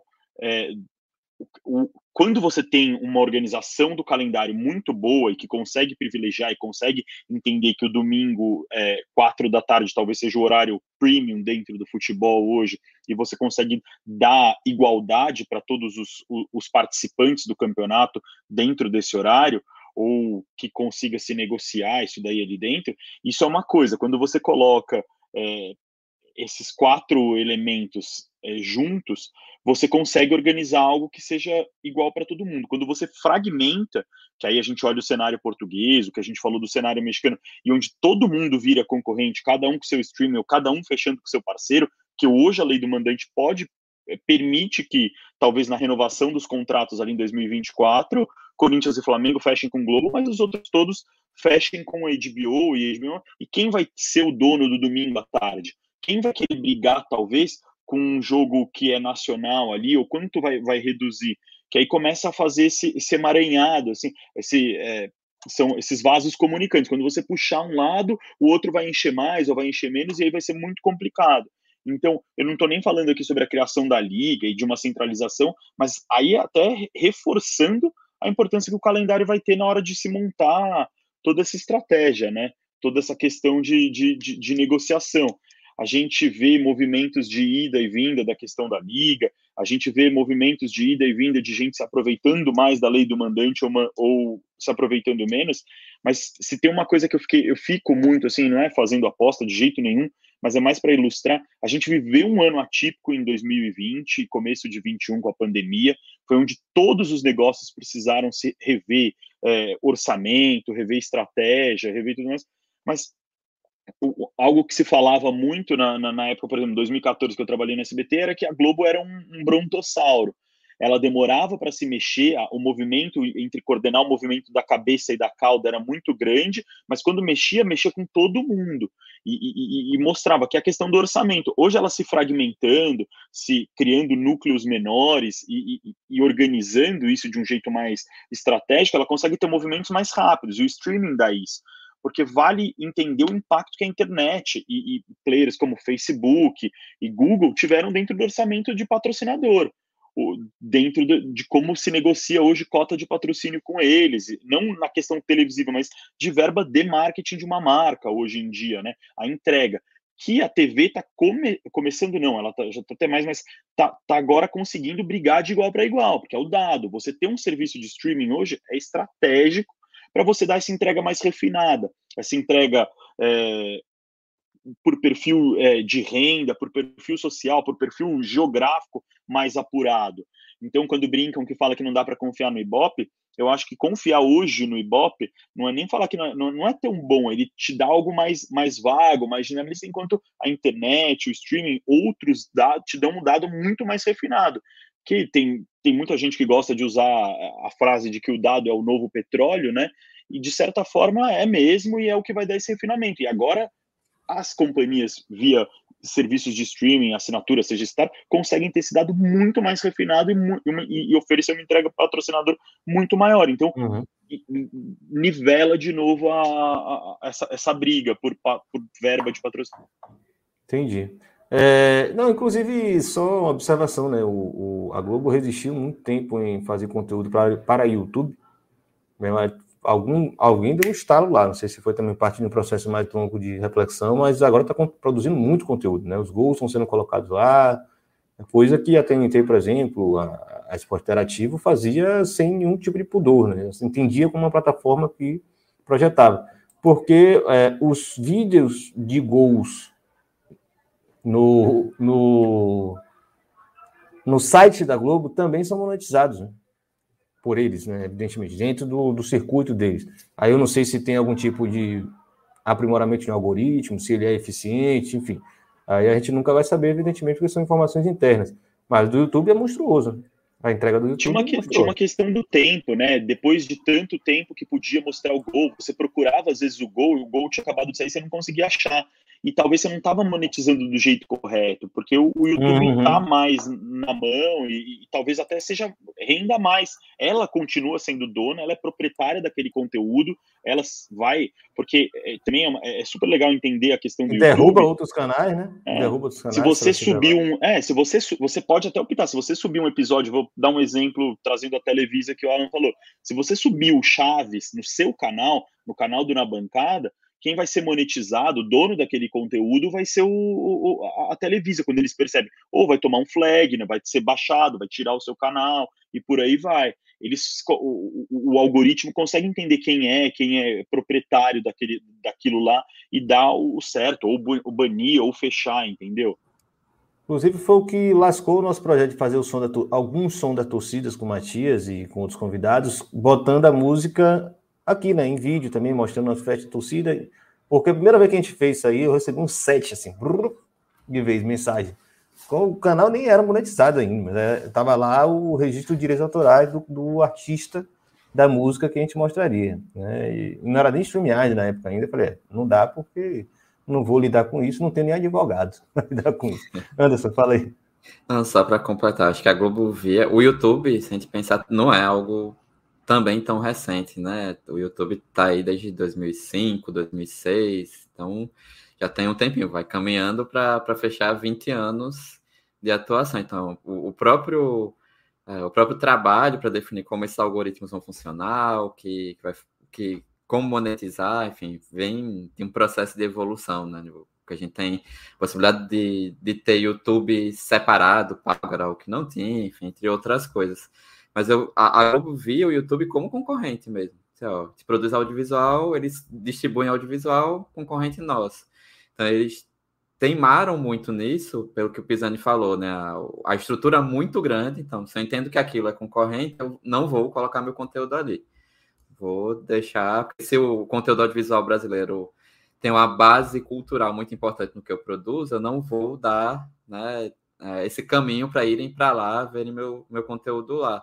E desde 2013, eu acho, não, antes, né, no, na década de 2000, teve tentativas para coisas de internet, e eu acho que tinha um, um, teste, que era o Globo TV+, que era específico para Belo Horizonte, acredito que em 2013 em diante, que era um teste para o que seria o que é hoje o Globoplay.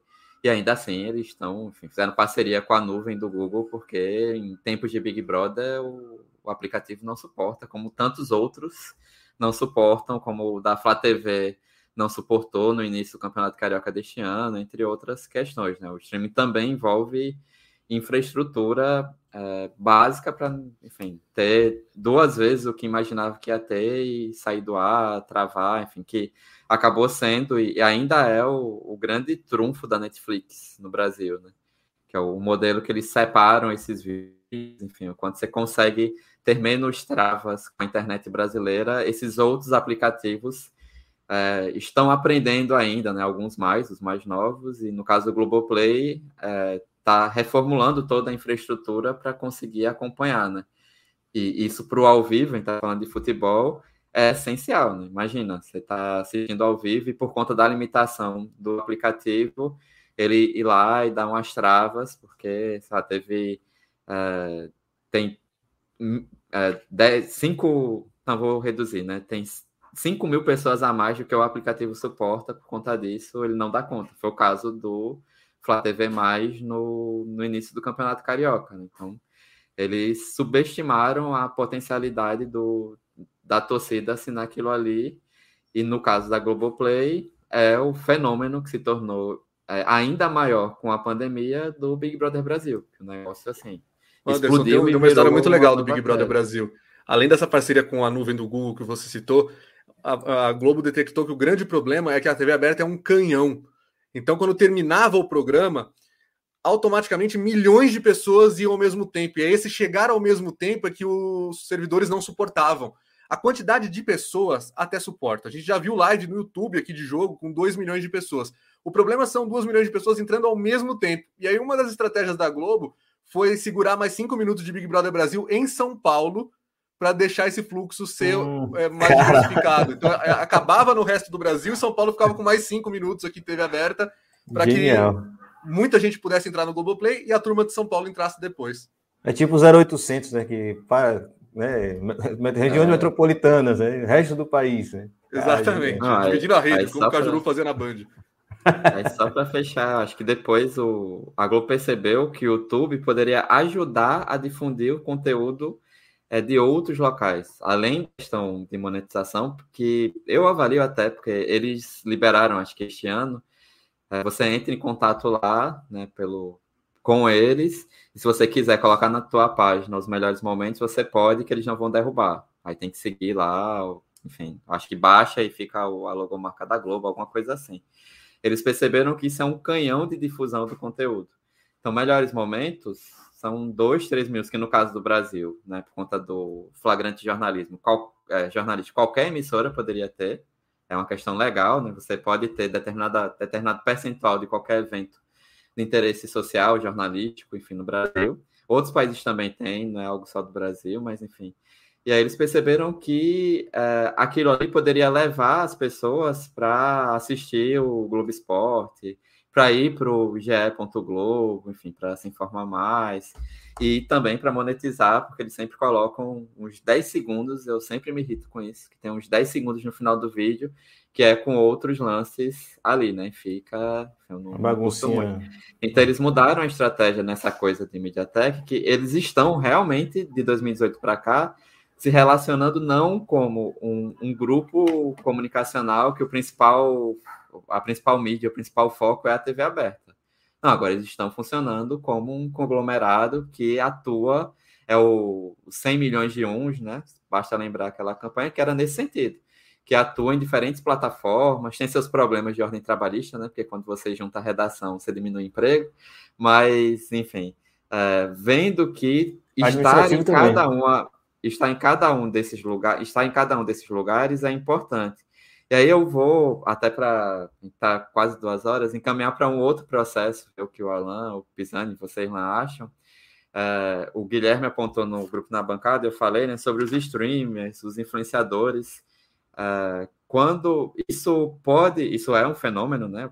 Casimiro e, e Gauli estão aí para provar. Né? Figuras. É, é um processo impressionante na internet, com transmissão de NBA, com transmissão de Fórmula 1, entre outras coisas. Casimiro é, já está fazendo isso, não? Acho que ele não faz ainda, né? Eu ele faz que lives da TNT, né? Junto, assim. Ele não, faz o Casemiro, ele, ele, fez alguns jogos do Atlético Paranaense esse ano, Isso. no Furacão Live, e a, os membros que entravam, né? Porque o membro é um plano pago da Twitch, e aí, pelo que ele mesmo falou em algumas lives recentemente, esse dinheiro ia para o Atlético Paranaense. Mas, enfim, o Atlético Paranaense chegava a um público diferente com isso. E o Gaulês está fazendo NBA e fez o Grande Prêmio Brasil de São Paulo, né? De Fórmula 1 agora. E quando isso rolou, algumas pessoas perguntaram: pô, mas vai tirar a audiência da Band, né? Que o cara tá transmitindo de graça na Twitch. O caso do Casemiro com o Atlético Paranaense era só para quem tivesse é, o plano pago ou fosse do Amazon Prime, que tem uma forma de você entrar como membro também. É, o sub que eles falam. Gente, não. A Fórmula 1 não perdeu, a Band não perdeu um pontinho sequer para o Gaulês. A Fórmula 1 chegou a um público novo. A Fórmula 1 ganhou gente que talvez nem se interessasse mais por automobilismo, como a NBA está fazendo é, a NBA era fechada naquele nicho da ESPN, do Sport TV, mais da ESPN do que do Sport TV, e agora está expandindo. Tem Gaulês, tem TNT Sports aqui no YouTube, canal da Budweiser, que é patrocinadora, e o Casimiro, bom que você citou, ele fez um jogo recentemente como comentarista aí, comentarista convidado da NBA no canal da TNT Sports aqui no YouTube. Eu tenho acompanhado algumas audiências de, desses jogos, ficam mais ou menos ali entre 30 a 32 mil é, espectadores simultâneos, que é um baita número, é simplesmente fantástico. E no dia que o Casemiro apareceu, superou com tranquilidade os 100 mil.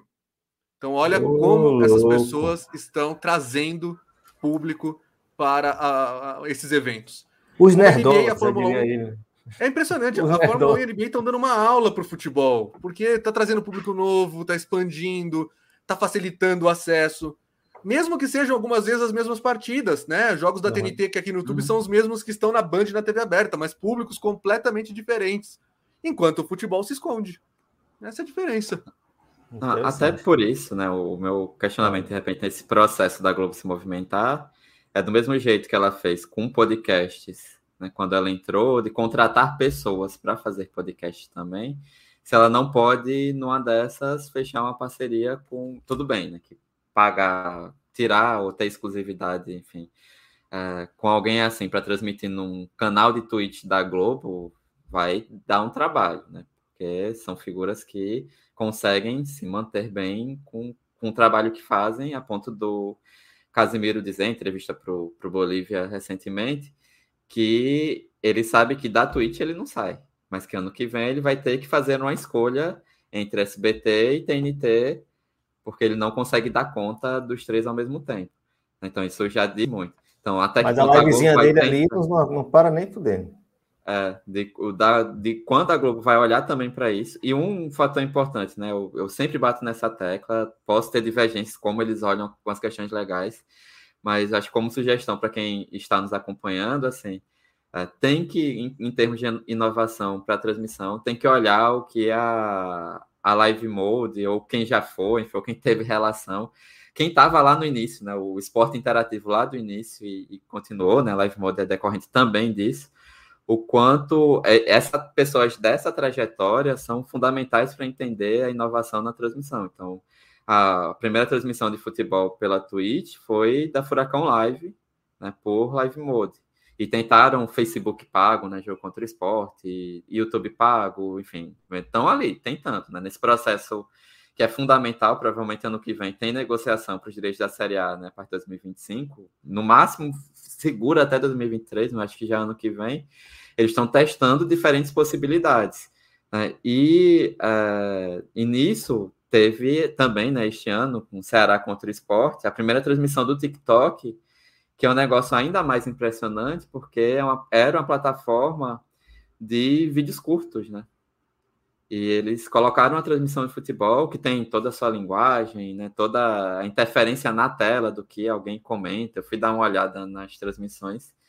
É, e, e, é importante olhar também isso, porque é o, é o, que o Alan falou, não é que tira a audiência. Eu, provavelmente, com os meus 33 anos, eu não vou ter paciência para assistir na Twitch alguém assistindo um jogo e comentando e fazendo brincadeira, ou no TikTok, e toda, tudo que acontece ali de interação. Que eu, eu acompanho na internet, mas eu sou ainda TV e canal esportivo. Mas para a geração que está ali é, até seus 25 anos, é, o jogo, os 45 minutos em dois tempos mais intervalo, é muito cansativo. Então, ter esse tipo de interação diferente, de uma linguagem diferente, é algo que vai valer para esse público. Não significa que vai deixar e todo mundo vai ter que assistir obrigatoriamente na Twitch ou no TikTok. É um recurso, né? Acho que é interessante que, que se tenha esse entendimento. O Alan falou muito bem. A Band não perdeu nada com isso. Né? Entretanto, o conteúdo em si conseguiu explorar um público que ele não está explorando há muito tempo.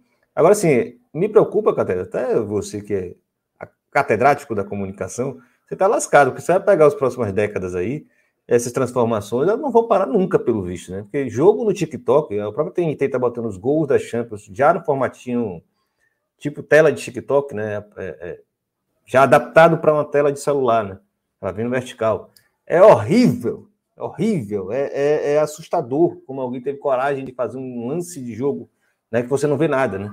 Mas cara, o OneFootball, né? trans, o OneFootball transmitiu um jogo, foi o OneFootball, não foi? Que transmitiu um jogo já na, na vertical, né?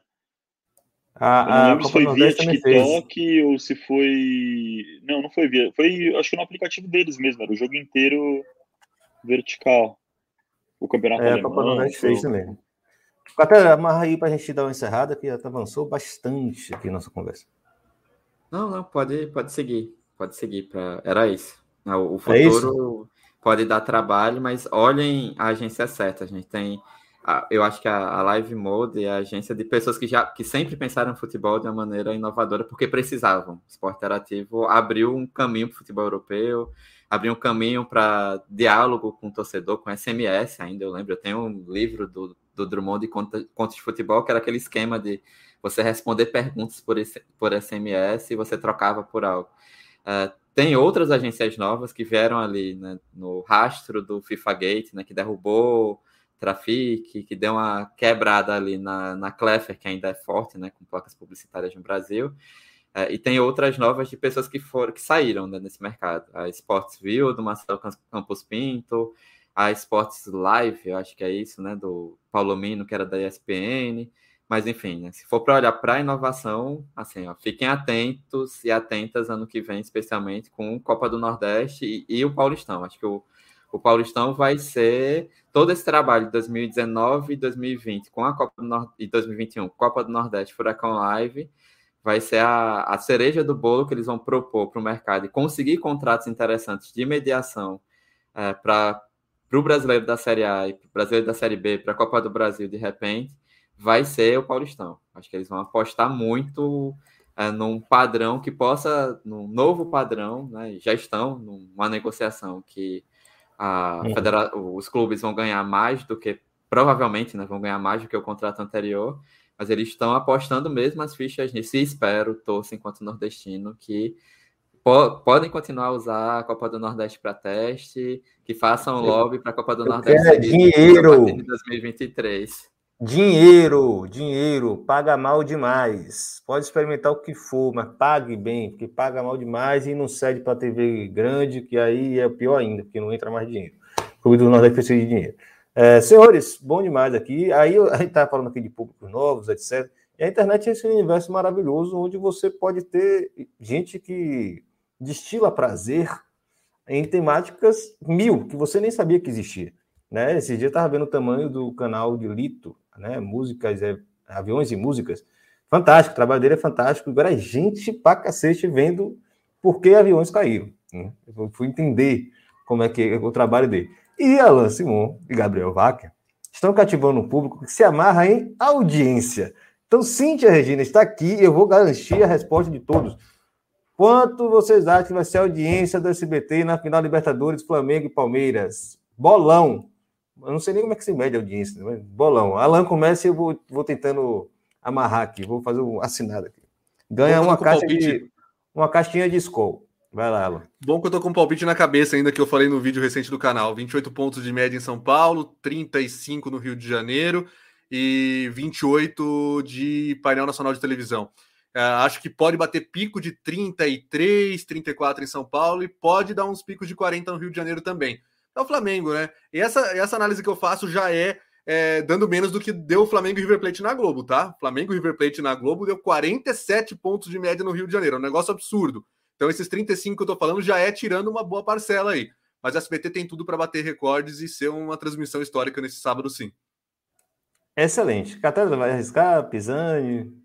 Ah, eu sigo o relator, vou seguir quem, quem entende do assunto, quem acompanha. Só para explicar. Vou falar né, de avião? Não vou. Vou falar de Ibope? Em pontos, em pontos do Ibope, o site Cantar Ibope normalmente atualiza, né? O, esses pontos representam mais ou menos quantos domicílios. Esses domicílios normalmente tem quantas pessoas, né?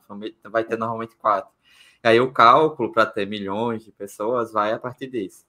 E o que ele falou, tem um painel nacional de televisão, que eu acho que agora está com 15 ou 16 15. regiões metropolitanas, 15, né? Já chegou a ser mais. Chegou acho que 19, 20 na década passada. E aí, assim, quando fala em PNT, painel nacional de televisão, conta as grandes regiões metropolitanas. Acho que São Paulo tem, por exemplo, Campinas também. Nordeste é só Recife, Fortaleza. Então, não é Salvador. é necessariamente que essa. É, Recife e Salvador, isso não é que necessariamente é a audiência do Brasil inteiro, é a audiência do que seriam os principais mercados publicitários é, do Brasil.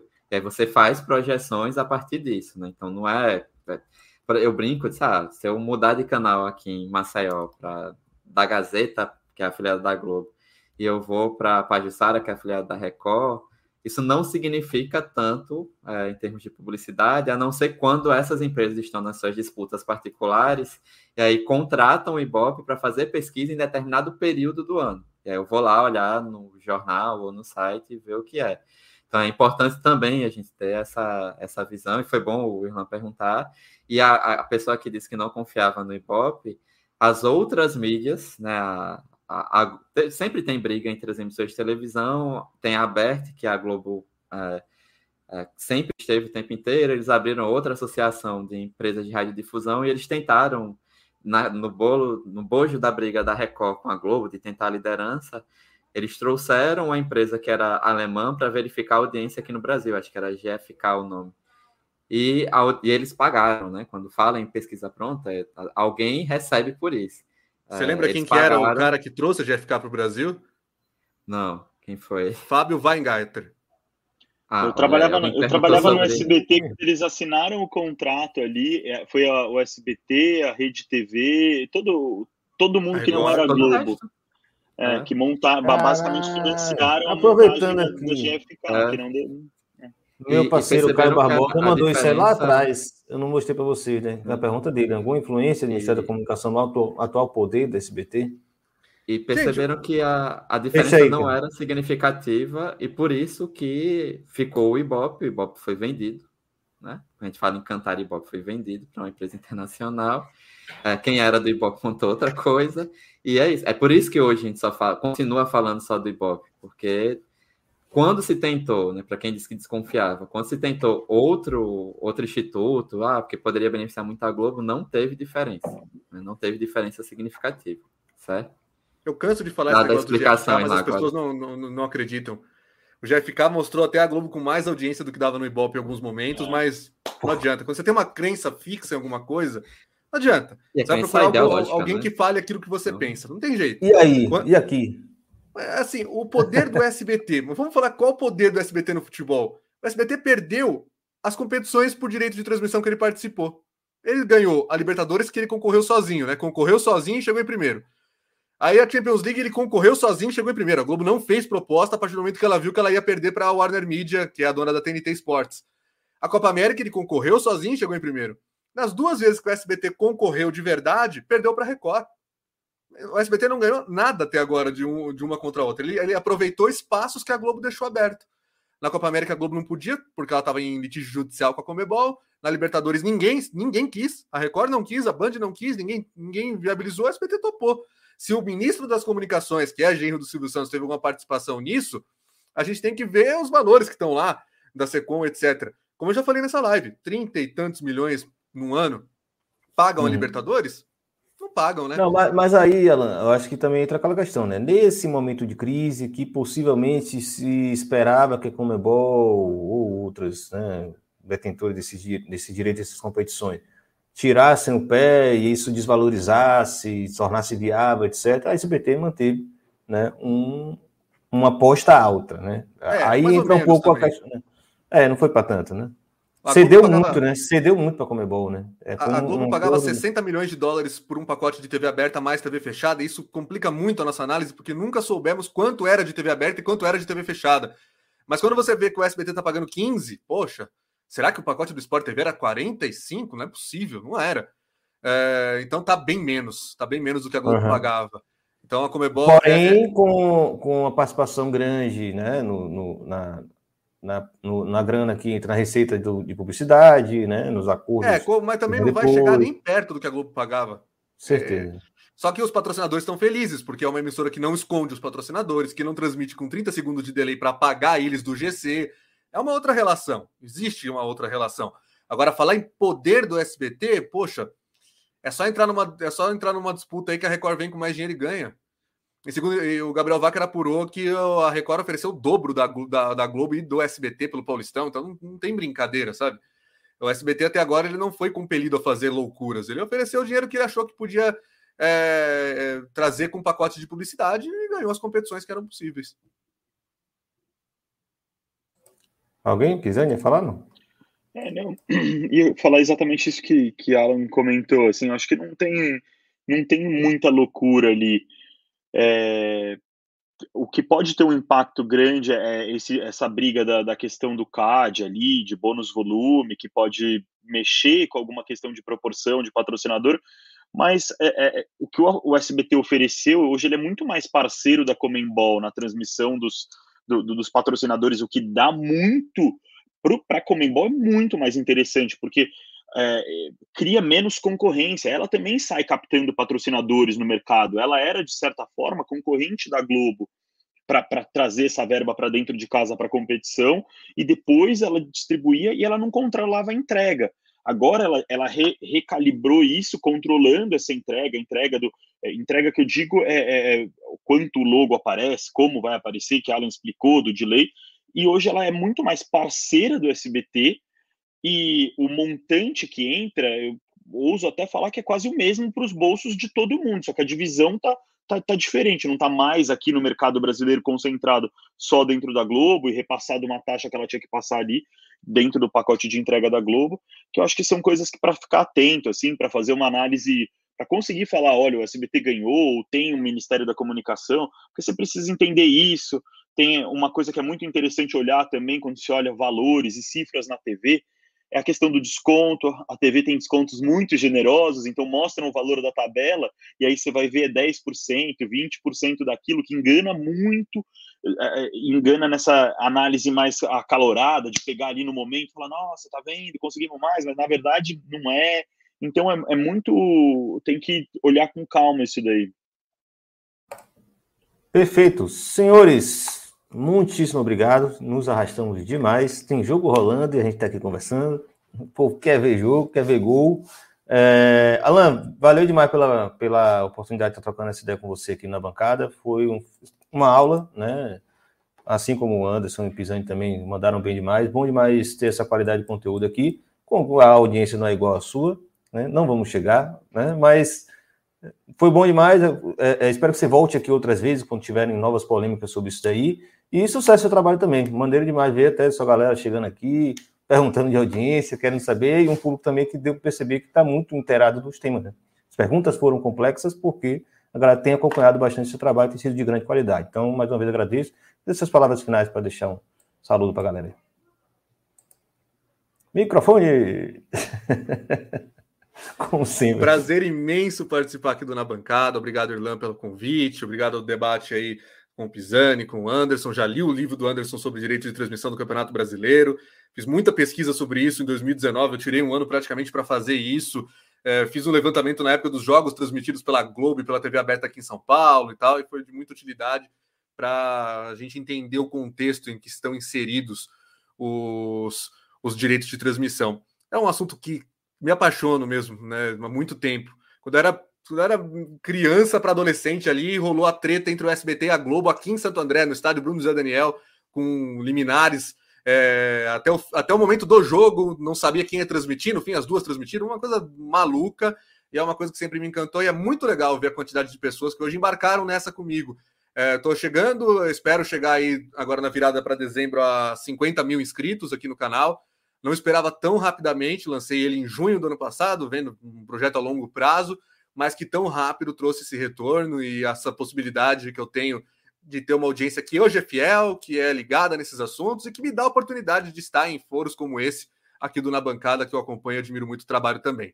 Quero agradecer Bom... demais mais uma vez a todo mundo que acompanhou a gente aqui e fazer um convite para 2022, acompanhar o nosso trabalho mais uma vez, porque vai ser um ano de muitas mudanças novamente no campo dos direitos de transmissão e da mídia esportiva. Uma boa noite para todo mundo, para quem acompanhou em outros horários também. É um grande fim de ano a todos. Se você está no futuro, como é que você acha Alan no Twitter? Arroba Alan Simon com dois L, né? Alan Simon 91, eu entrego a idade, né? Estamos em 30 em 2021. É o Alan Simon, Alan com dois L's, S-I-M-O-N, 91. É, confere lá que a gente fala as coisas mais rapidamente que aqui no YouTube, né? Porque quando sai a notícia bombástica, é, a gente porque o vídeo demora três horas para ficar pronto. Exatamente. Inclusive, porque lá é mais fácil também de você encontrar o link para o YouTube, né? Que o YouTube às vezes é mais complicado de passar link assim. É isso, beleza? É, se você estava no futuro, você está no, no podcast, né? Provavelmente.